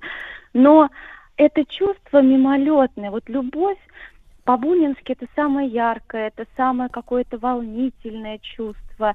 Это плоть. Это, это и, личное э, чувство и, или взаимное? А у Бунина оно не всегда взаимно. Вообще в русской литературе любовь, э, она такая, значит, невзаимная и не всегда заканчивается э, семейным благополучием. Но есть э, какие-то э, истории, как в «Солнечном ударе», как мне кажется, это все-таки было взаимное такое, взаимный солнечный удар, когда они пошли, сошли в, в городе на Волге, зашли в эту раскаленную комнату, раскаленная солнцем, и там все случилось. А вот дальше, а дальше происходит метаморфоза. А по Бунину любовь это не вот этот хэппи-энд э, э, э, страсти, а это то, что потом проживает человек. Это разлука уже есть самое высокое и вот неподвластное объяснению. А, и когда герой идет по городу, он наблюдает, там, значит, кто-то сидит, разговаривает, выпивает, а у него уже мир другой, он не будет прежним. Его эта любовь, его это чувство поменяло. И он хотел вроде бы написать что-то этой женщине, но ничего о ней не знает. Он даже не знает, как ее зовут. Вот мы ничего не знаем о человеке, но нам кажется, что мы его любим. Вот это большое, глубокое наше заблуждение. А, и есть произведение, такой маленький рассказик «Грамматика любви». А, Бунин пишет в 1915 году, если я не ошибаюсь. И, э, ну, как и большинство рассказов, это все о любви и о несчастной любви, когда главному герою в лице рассказчика рассказывает, что вот есть, была такая любовь вот в этом городе, э, помещик влюбился в горничную, жили вместе, все хорошо, а потом она утопилась. То есть она не могла смириться вот с этим гражданским браком, скажем так. И герой решил проникнуться этой атмосферой до конца, прийти в этот дом, посмотреть, как они жили, и он видит библиотеку стоят разные книги, э, мистические какие-то романы, маленькая книжка, которая называется «Грамматика любви» или э, «Как любить и быть взаимно любимым». Это всем очень хочется на самом деле, к этому все стремятся, но не знают как. И в этой грамматике любви маленькой книжечке, которая говорит, а это, а это не продается книга, он предлагает деньги, значит, и что он читает? Мы понимаем, что все мы не можем прочитать в этой грамматике тоненько, то есть какая-то загадка, как все-таки быть, э, любить по-настоящему, да, и быть взаимно любимым. Но мне очень понравилось то, что я там увидела. То, что тщеславие не выбирает, э, тщеславие выбирает, истинная любовь не выбирает. Вот истинная любовь не выбирает. Сейчас все выбирают.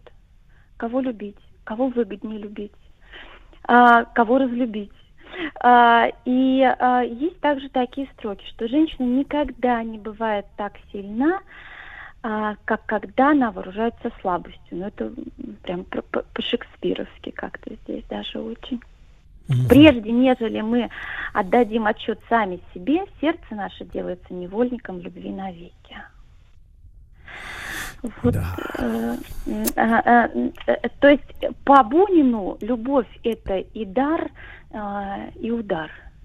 Это вот такое стихийное чувство, от которого никто не застрахован. Но эта метаморфоза должна случиться с каждым, ибо это единственная вещь, которая, судя по всему, еще заставляет человека оставаться живым, а не ходячими мертвецами. Мне кажется, так. Марина, ну а если сегодня люди себе внушили, что они могут, э, ну это же сейчас называется все по-умному, на американский манер э, построить а. отношения, работать А. над семьей. Вот Ой. все весь этот маразм, да, за который некоторые даже дурехи платят деньги на тренингах. Им это впаривают, и они, значит, вот дальше они начинают строить отношения. В итоге мы до- дожили до ситуации, когда, по-моему, 82% в прошлом году инициаторов Мгм. развода стали женщины. Потому что они, Мгм. они и- им сначала забили голову, э, значит, тем, что они будут что-то там строить, а потом оказывается, что э, кирпич в виде мужчины, он как-то уже давно подсох, из него нового ничего не слепишь, да, уже. Э, так Ну, сказать, всегда запрос поздно. больше разводов от э, женщин, потому что мужчины, если вступают в брак, то они как-то потом на Как-то развод уверены, да. редко, да, как-то уверены. Они, А вот они- женщины, женщины у Бунина, они вот э, кто? Потому что сам-то автор э, Иван Алексеевич мужчина, да, и герой у него мужчины, э, так сказать. А вот женщина, которая как бы вот э, возникает в его рассказах о любви, это вот мы имеем какое-то общее, общее понимание, что это за существо, что, что им Ну, движет? Психологически трудно сказать, что движет. Это, наверное, знал Иван Алексеевич, который, во всяком случае, я вижу, допустим, а, особенно в темных аллеях, а, его вот последний, так и достаточно там очень много несчастной любви, потому что сам его Иван Алексеевич испытал э, несчастную любовь, такой треугольник очень странный, любовный. Но я там вижу э, образ, именно если внешне брать, то Анну Цакни, это жена Ивана Алексеевича, он, значит, женился, значит, познакомились в Одессе, А, она была дочерью редактора в журнале, и она была, как он скажет, это моя языческая любовь, мое языческое увлечение. Она была высокой, такой темноволосой, густые волосы, острый профиль, такое жаркое, знойное тело. Вот там кипит жизнь, там есть жизнь. А дальше вот, как вы сказали, работать над отношениями, а никто не задумывается, а что будет дальше. Вот, ну, ты влюбился в нее, она, может быть, да, тебя любит или не любит. Вот в чистом понедельнике хорошо у Бунина а, идет такое противопоставление, когда героиня вроде бы с утра находит на богомолье э, в московские, значит, э, э, храмы, да, а вечером э, рестораны, ее приглашают в ресторан, и молодой человек не знает, как ее и чем теперь еще удивить. Она холодна и даже неподступна. И все-таки она выбирает мирское счастье, а выбирает э, идти вот э, путь монашества, духовный путь, потому что счастье мирским встает вопрос, бывает ли оно э, таким хорошим, как нам кажется, или может быть это а, отношение, это прежде всего ну, принятие, потому что вот мы не знаем ничего друг о друге, но я тебя люблю, а может быть это узнать и принять, вот, потому что, мне кажется, любви много, особенно у Бунина. Ну, может быть, это как-то по-другому чувство называется. Может быть, там много... Вот еще Бунина обвиняют за эротизм, за где много очень Так, так, так. похоти. Но э, читают все, и школьники читают, и э, в театральных вузах без Бунина нельзя обойтись, и кинематограф очень любит э, Бунина, естественно, за это откровенность, за этот эротизм. Он очень красивый эротизм, согласитесь. Ну, конечно. Э, Сергей, да. Я сам ценю эротизм. И, и могу сказать, что слышу в каждом звуке вашего голоса его. Да. Ну, вот э. Марина, ну а вот если мы о самом авторе говорим, то вот сам-то Бунин, э, мы же понимаем, что произведение искусства, да, и сам автор этого произведения это разные вещи. Даже если он, может быть, от имени, от местоимения я описывает, ну, э, людей еще в школе учат, что есть лирический герой, да, и э, Да. когда, когда плохо образованные люди вдруг влюбляются в артиста, например, на сцене, ну, это значит, немножко Мгм. голова не работает, они не понимают, что такое перевоплощение, они почему-то вот сращивают, э, так сказать, образ и исполнителей. Исполнители, кстати, чужих задумок, как правило, естественно, да, потому что редко, когда артист является сценаристом. Но вот мы, мы видим, да, что часто вот рассказывают там, ну, про, про многих деятелей искусства, что, мол, э, Луи де Финес, вот э, замечательный актер, был такой замечательный в жизни, а вернее в кино, а, а в жизни скряга и мелочный. Ну, про многих говорят, там э, играл, например, артист каких-то положительных героев, а в жизни подлец, деньги кому-то не отдал.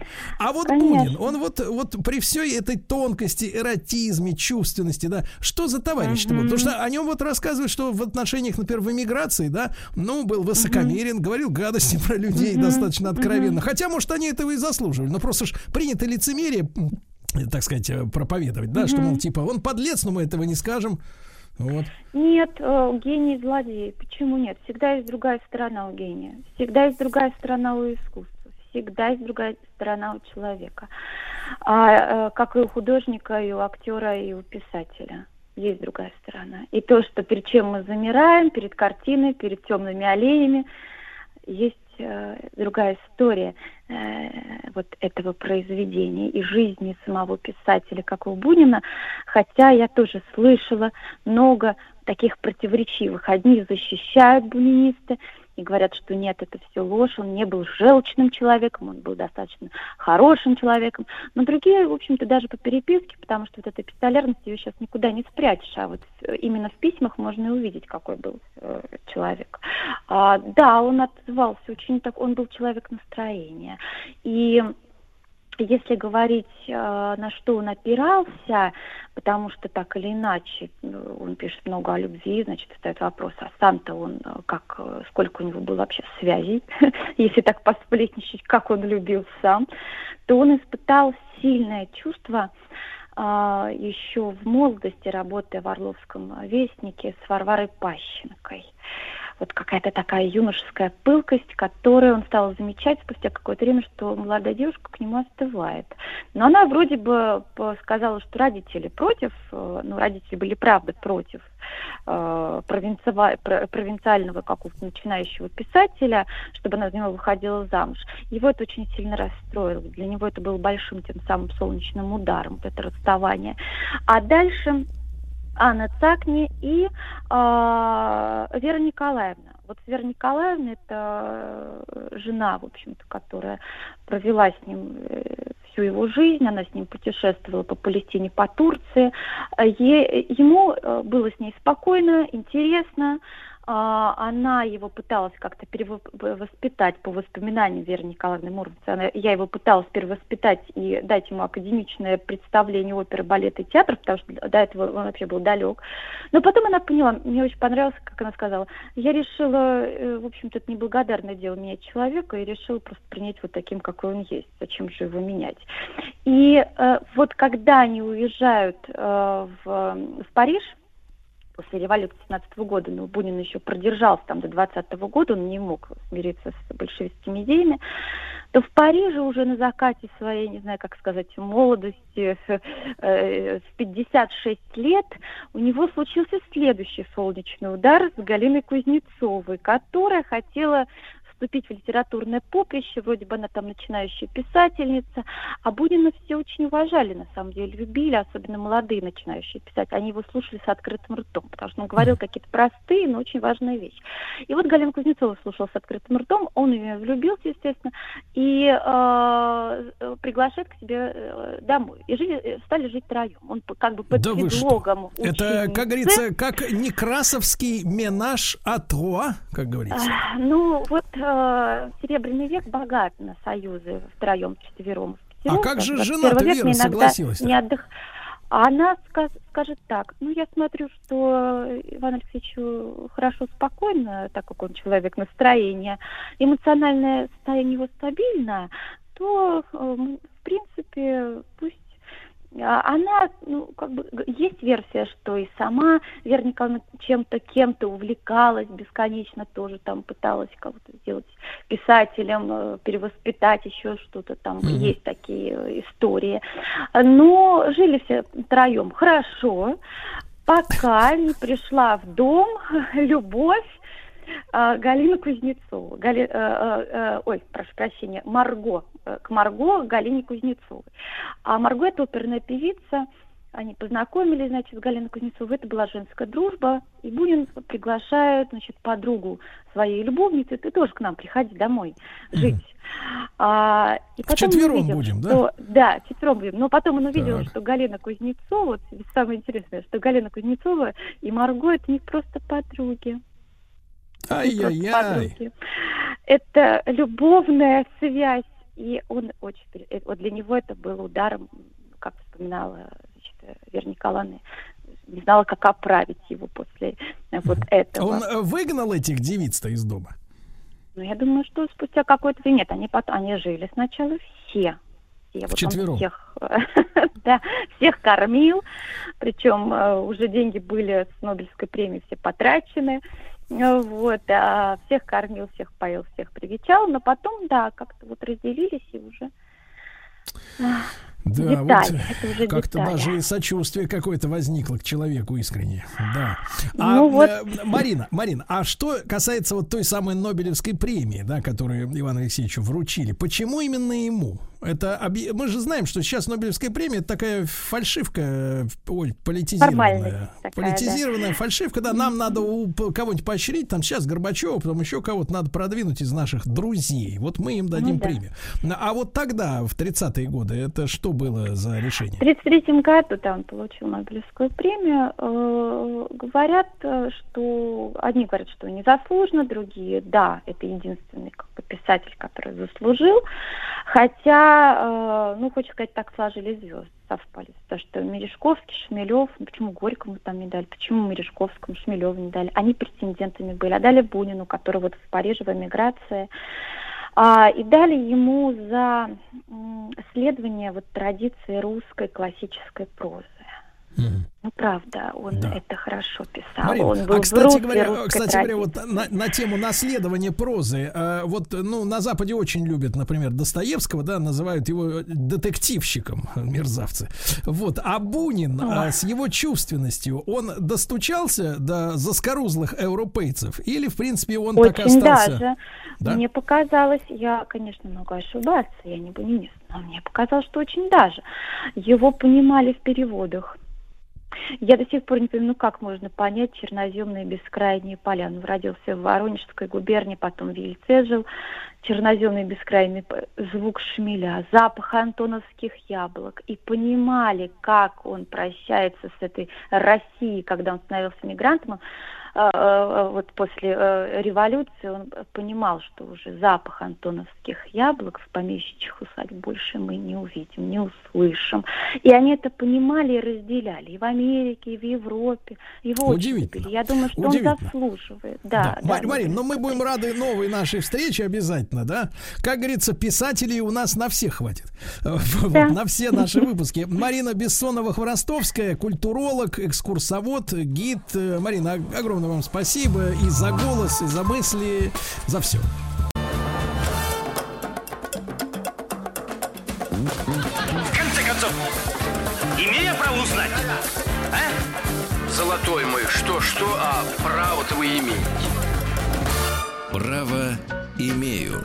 Дорогие друзья, рад приветствовать в нашем эфире Александра Арутюнова, председателя Московской коллегии адвокатов Арутюнов и партнеры, доктора юридических наук. Александр, доброе утро. Да. Доброе утро, Сергей. Да, очень рады. Ну и наша, э, наш ликбез юридический продолжается, друзья мои. Дело в том, что кое-что можно отсудить, правильно? вот, в нашей жизни, поэтому надо знать как. И сегодня, Александр, я так понимаю, мы поговорим, э, значит, э, о конкретном деле, да, э, которое сводится, ну как, к защите м, изображения гражданина. Потому что, Владик, вы понимаете, когда есть гражданин, у него обязательно есть изображение. Ну, конечно. Мы не в Америке, где водительское удостоверение можно сделать в хиджабе. Вот, мы, так сказать, у нас у гражданина есть лицо, а это лицо, э, особенно в связи с э, новыми м, технологиями, да, Александр, когда можно, например, мое лицо наложить на ваше тело, вот, Э, я имею в виду видео или на какой-нибудь кадр из известного фильма и сказать, а вот как оно было на самом деле. И тут иди, пойди, докажи, что те- тебя там не было. В общем, страшные вещи творятся. Александр, э, как, э, давайте так посмотрим, как, во-первых, за- защищено законом, э, ну вот изображение гражданина. Сергей, оно безусловно за- защищено. А, существует даже в Гражданском кодексе статья охраны изображения гражданина. Но при этом нужно иметь в виду, вот вы в контексте ваших слов, я хочу сказать, что само по себе это дело непростое. То есть если кто-то нарушил ваши права, кто-то посягнул, скажем так, на ваше изображение, то вам придется идти в суд. А суд это, конечно, время, это деньги, это нервы и все такое прочее. Поэтому если вдруг повезет в кавычках, ничего не поделаешь. Либо нужно с этим смириться, либо нужно идти в суд и через суд требовать охраны своего изображения. А вы вот, Александр, сталкивались с конкретными прецедентами, когда вот э, человеку действительно не понравилось, что его э, лицом торгуют другие? Да, сталкивался. Эти случаи довольно редкие, но тем не менее, вот особенно в связи с развитием сети интернет, конечно, очень часто, и вы сами привели пример, когда накладываются там какие-то фотографии. В общем, получается, что есть изображение человека, вернее, его лица, а вот все, что ниже, это нечто другое. Что делать в этом случае? Конечно, защищаться и идти в суд. Так, а, Александр, ну вы сказали, что это дело редкое, дорогое и хлопотное. А есть ли уже прецеденты, когда суд э, занял какую-то позицию в конкретном деле? Да, есть прецеденты, и такого рода дела, как правило, заканчиваются успешно при наличии хорошей защиты, при грамотно выстроенной позиции, суд пойдет навстречу обязательно. И охрана изображения гражданина, она действует, и тут никаких проблем нет. Я еще раз говорю, это можно все сделать. Другое дело, что это долго, трудно и нудно. И дорого, наверное, Александр, правильно я понимаю? Да, в общем, конечно. А если мы можем рассчитывать э, в, случае открытия такого дела, э, что иск, э, так сказать, да, я не знаю, как тут, о защите лица, вот, о защите портрета гражданина, да, он компенсирует на затраты, например, такого профессионала, как вы? Безусловно. Ведь е, в том случае, если подается иск, то естественно, что в самом конце, как правило, текста ставится вопрос о том, что должны быть компенсированы все расходы человека, которого обидели, так сказать, изображая его в интернете без его согласия. И естественно, что те расходы, которые понесет человек, гражданин, истец, они должны быть компенсированы судом. И суд, безусловно, примет такое решение. А что касается вот моральной стороны вопроса, меня всегда очень смешат э, наши, э, сказать, вот э, реальные случаи, да, это всегда в новостях э, публикуется, ну, например, гражданин оценил моральный ущерб в миллион, ему суд присадил компенсацию 10 тысяч рублей, ну и вот такие вот перекосы, потому что э, у нас вообще с моральным ущербом-то, про, кажется, проблем очень много, то есть, э, ну, в общем, и с личностями тоже не очень, э, как таковыми, и, соответственно, с моральным ущербом тоже. А, откуда идет вот эта практика э, установления морального ущерба на, ну, в принципе, на откуп судьи самого?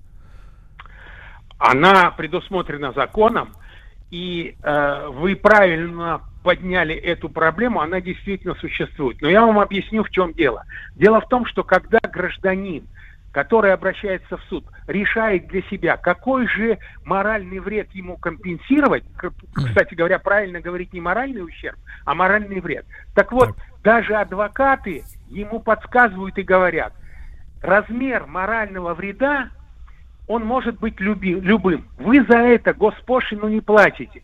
Поэтому пишите миллион, пишите два миллиона, а уж сколько суд присудит, столько и присудит. Ну а суд, в свою очередь, естественно, а, руководствуется требованиями разумности и целесообразности. И вы просите, вернее, гражданин, истец просит, допустим, миллион рублей морального вреда, а суд присуждает 10 тысяч рублей. Такое сплошь и рядом имеет место быть. Но нужно понимать, что со временем, конечно, эти, эти цифры будут расти. Я имею в виду суммы компенсаций. Я помню еще в 90-е годы, так вообще там у старушки сына убили где-то на улице случайно. Она без средств к существованию просит как, какие-то деньги, ей там присуждают 5-10 тысяч рублей. И такое было в нашей истории. Сейчас, конечно, цифры повыше, значительно повыше, но они, конечно, отстают от цифр, которые существуют там в Соединенных Штатах Америки. А мы понимаем вот механизм ценообразования. То есть, например, кого-то, ну, скажем так, э, он считает, по крайней мере, обидели в интернете, да, используя его физиономию в каком-то неприглядном ролике. Вот, э, ну, скажем так, учитывается социальный статус этого пострадавшего, да, кто он. Потому что одно дело пришпандорить лицо, например, ну, не знаю, э, Кир- Кирко- Киркорова к чему-нибудь такому, да, вот, а другое дело, так сказать, про- простого налогоплательщика Ивана Ивановича Иванова, да, вот, э, ущерб, понятное дело, варьируется, да, э, особенно в контексте, если у человека, который это увидел, нет чувства юмора, например, если, если все это было сделано, чтобы в виде шутки. Вообще, суд э, у нас оперирует понятием шутки, или, или, в принципе, если человек, например, говорит, что, а я своего согласия не давал, но даже если смешно получилось, все равно, значит, авторов этого ролика засудят. Сергей, ну, конечно, у нас же судьи не роботы, а живые люди, и они понимают шутки. И, поверьте, бывают очень остроумные а, судьи, которые понимают шутку. Причем, Так. если эта шутка тонкая, то тем более понимают. Но при этом нужно иметь в виду, что суд, конечно, учитывает все обстоятельства. То ли это Киркоров, то ли это рабочий с какого-то завода. Все это судом учитывается безусловно. Но я вам хочу сказать, что вот, допустим, по поводу охраны изображения гражданина можно рассчитывать, ну, в среднем, да, так, наверное, тысяч на 10-15 компенсаций морального вреда. Боюсь, а при этом, а при этом, в- а при этом, Александр, в московской реальности, чтобы э, добиться этой компенсации, сколько нужно, в принципе, минимум потратить на услуги адвоката хорошего? Ну, вы знаете, наверное, тысяч сто, сто пятьдесят. Но нужно при этом иметь в виду, что суд взыщет эти 100-150 тысяч, если вы представите доказательства, ну, в частности, квитанцию из юридической консультации о том, что вы действительно внесли эти деньги в, в кассу. И, кроме того, еще компенсацию морального вреда в 10-15 тысяч. Ну, вот сложите 100 и 15 тысяч, у вас получится где-то 115 тысяч рублей. И их повесят на, соответственно, вот виноватого, правильно? На виноватого, на ответчика по делу. Ну, то есть на, для судебного заседания нужен начальный капиталец, правильно? вот. Но если, Да, вы ради, конечно, но да. если вы ради судебного заседания возьмете в кредит эти 100 тысяч, э, суд не примет этого внимания, у вас будут э, возвращены только фактические ваши расходы или процент по банковскому Нет, кредиту нет. тоже? Нет, конечно, проценты нет, проценты нет. Это То точно совершенно. Только нет, основную то- сумму. То есть фактически та компенсация, которую, может быть, вам присудят, она как раз уйдет на погашение процентов. В итоге, так сказать, ты провел... Сколько, Александр, месяцев может длиться такой процесс, в принципе? Вы знаете, это долгая история, я об этом уже сказал, но вы понимаете, существует ведь стадии гражданского процесса. Подготовка дела к судебному разбирательству, предварительное слушание, основное слушание. То есть это очень и очень долго. Я думаю, что надо рассчитывать где-то на полгода. Ну, это минимум, да, понимаю. Да, Понимаю. да. Да, Александр Арутюнов, председатель Московской коллегии адвокатов Арутюнов и партнеры, с нами доктор юридических наук. Э, Вот, а, Александр, ну такая не очень веселая тема, но тем не менее. А если гражданин, так сказать, э, скончался, а его Да. изображение, соответственно, используется, э, мягко говоря, не по назначению. Мы несколько таких скандалов уже пережили, э, вот, и, так сказать, э, и с артистами, которых э, санитары или кто-то еще, или, или милиционеры сфотографировали, например, э, сказать, дома умершими, да, а потом эти изображения отвратительные стали э, основой для еще более отвратительных фотожаб, так называемых, да, то есть монтажей всяких. Вот здесь вот можно достучаться до э, подонков. Э, Были ли такие прецеденты? Потому что у меня такое ощущение, что, в принципе, тут как-то бессильно Фемида бороться вот с, так- с такого рода глумлением над памятью человека. Сергей, наверное, говорить о том, что Фемида бессильно нельзя, потому что это вообще само по себе дело. Есть инициатива гражданина, из которого э, э, изобразили где-то, допустим, на фото-видео. Если вдруг гражданин скончался, не дай бог, а его изображение все-таки где-то фигурирует, то естественно, что это незаконно, и для того, чтобы это изображение где-то вывесить, что называется, нужно согласие либо детей, либо пережившего супруга. Если нет ни тех, ни других, то тогда родителей. То есть закон это предусматривает. Вот эту защиту закон предусматривает. Другое дело, что кто-то хочет с этим связываться, кто-то не хочет. Если, допустим, умер человек, может быть, родителям не до этого, супруге не до этого. Но, в принципе, в законе такая возможность защиты существует даже после смерти гражданина. Да, друзья мои, ну и нам осталось обсудить с Александром очень важный вопрос. Когда любой человек сможет использовать ваше изображение безо всякого вашего на то согласия? А? В конце концов, имея право узнать, а? Золотой мой, что-что, а право-то вы имеете. Право имею. Друзья мои, с нами Александр Арутюнов, председатель Московской коллегии адвокатов Арутюнов и партнеры, доктор юридических наук. Александр, и вот э, те случаи, когда, в принципе, рыпаться бесполезно. Э, вот, тебя сфотографировали где, вопрос, да, и, и, и, соответственно, имеют право безо всякого твоего разрешения эти фотографии где угодно публиковать. Совершенно верно. Есть такие случаи, это так называемые исключения. Значит, их вообще в законе три. Первый так. случай, когда используется изображение в государственных, общественных или иных публичных интересах. Разъясню, что имеется в виду. Допустим, пропал человек, и могут его найти. Его изображение можно увидеть где-то на стенде, допустим, возле отдела полиции. Их разыскивает, да, следствие. Да, ищут человека, пропал человек. Вот тут никакого согласия ни его, его и нет, собственно говоря, ни его детей, супруга, супруги, родителей не требуется. Используется и все.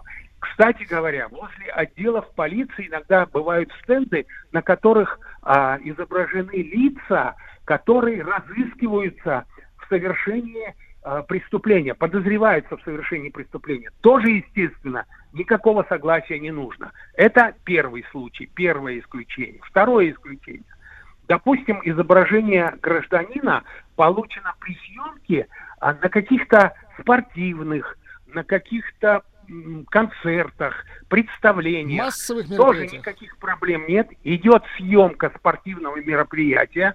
Естественно, камера гуляет по трибунам, и кто-то случайно попадает в, в, эту, в эту камеру, в, в картинку. Да, то есть да, он, например, лицо. он, например, сидит там на трибуне, ест попкорн с любовницей, а жена, смотря матч дома по, по телевизору, телевизору видит, да. что он не в командировке. Угу видит, что он не в командировке. И что тогда делать? Ну, да, печально для него это все, наверное, закончится, но во всяком случае он предъявить претензии никому не может, потому что он не являлся основным объектом использования. Так. Шла съемка спортивного мероприятия. Ну, а если, Александр, Александр, а если, а если просто съемка идет в общественном месте? Ну, например, на фоне, например, Зимнего дворца в Петербурге, э, Красной площади в Москве, вот общественные пространства и мельтешащие там лица, это как-то они охраняются или тоже можно размещать свободно, вот по э, пейзажу? Можно размещать свободно, да, те лица, которые попали в объектив при съемке в каких-то местах возле Зимнего дворца на Красной площади, они, естественно, охранять свое изображение не имеют права. Вернее, они-то в суд могут обратиться, но у них ничего не получится. Потому есть, что идет съемка есть, Красной площади. А вот если, например... попадает. Да, а вот если ты, например, э, значит, это самое, с камерой на башке, э, с маленькой, э, ждешь в подъезде лифта, лифт раскрывается, а там вот этот вот сидит, устраивает, там, сами понимаете, что делают в, ли, в лифтах. А ты его, значит, опубликовал в интернете. Вот смотри, какой гаденыш в лифте. Вот в этой ситуации он э, может тебя прищучить за то, что ты его, э, ну, скажем так, вывел на чистую воду. Вы знаете, на мой взгляд, конечно, этот человек может обратиться в суд, но у него ничего не получится по одной простой причине. Это изображение осуществляется в общественных, если хотите, интересах. Понятно, что в лифте этого делать нельзя, и если вдруг это засняли и обнародовали, то можешь защищаться, но у тебя, скорее всего, на мой взгляд, ничего не получится. Хорошо. А третий случай? А третий случай – это когда гражданин позирует за плату.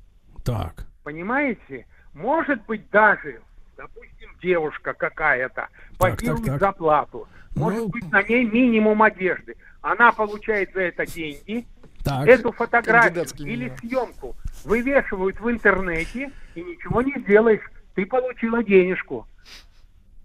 Даже если, Защиты например, нет. спустя, спустя 20 лет она, например, вот э, в се- 18 лет, так сказать, э, согрешила, а потом стала, например, известной артисткой или поваром, или еще депутатом, и тут эту пленочку достают, да, и говорят, опаньки, смотри-ка, с чего начиналось-то? И что, и не может ничего человек сделать? Если он позировал за плату, не может ничего сделать. Но тут встает тогда вопрос, Сергей, о том, как доказать, что все-таки она платили ей за это или не платили. Она позировала за плату или бесплатно. Тут э, есть Нужен нюансы. чек. Мгм. Тут Чек. есть нюанс. Да, Александр, ну и последнее, наверное, интересно, вот если суд вынес постановление убрать, например, да, одно дело со столба убрать, а другое дело из сети интернет. У нас есть физически возможности в стране, э, ну, специалисты, которые действительно могли бы э, пошерстить интернет и действительно вычистить оттуда то, что по приговору суда э, положено удалить оттуда. Э, На ком вот лежит физическая обязанность вы, вы, выгрести оттуда из интернета всю эту грязь? Во-первых, естественно, что сейчас в основном все это, все это размещается в интернете. И если человек обращается в суд, и суд выносит решение в его пользу, то суд, конечно, а, требует, чтобы в сети интернет это изображение было удалено. Кто это сделает? На мой взгляд, это делают провайдеры, которые обязаны действительно, как вы выразились, вычистить интернет и убрать изображение человека, по поводу которого вынесено положительное решение.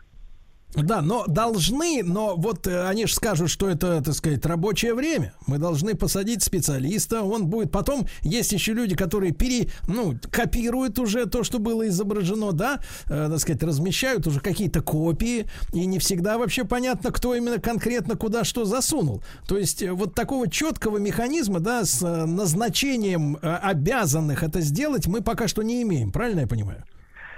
Наверное, да, потому что это, это представляет определенные трудности, определенные трудности, и очень даже может быть, что что-то вычистили, вычистили, а что-то нет. Но тогда вот этот гражданин, изображение которого все-таки в интернете еще висит, он должен требовать, чтобы все-таки все вычистили и не осталось его изображения, поскольку есть решение суда, вступившее в законную силу. Ну, прекрасно, прекрасно. Как говорится, требовать, это, так сказать, наше законное право. Александр, ну, Александр, я понял. не- Что, не- что, пока да. что, пока что, да, работа непочатый край. Александр Арутюнов, председатель Московской коллегии адвокатов Арутюнов и партнеры, доктор юридических наук. Саш, как всегда, вам большое спасибо, товарищи.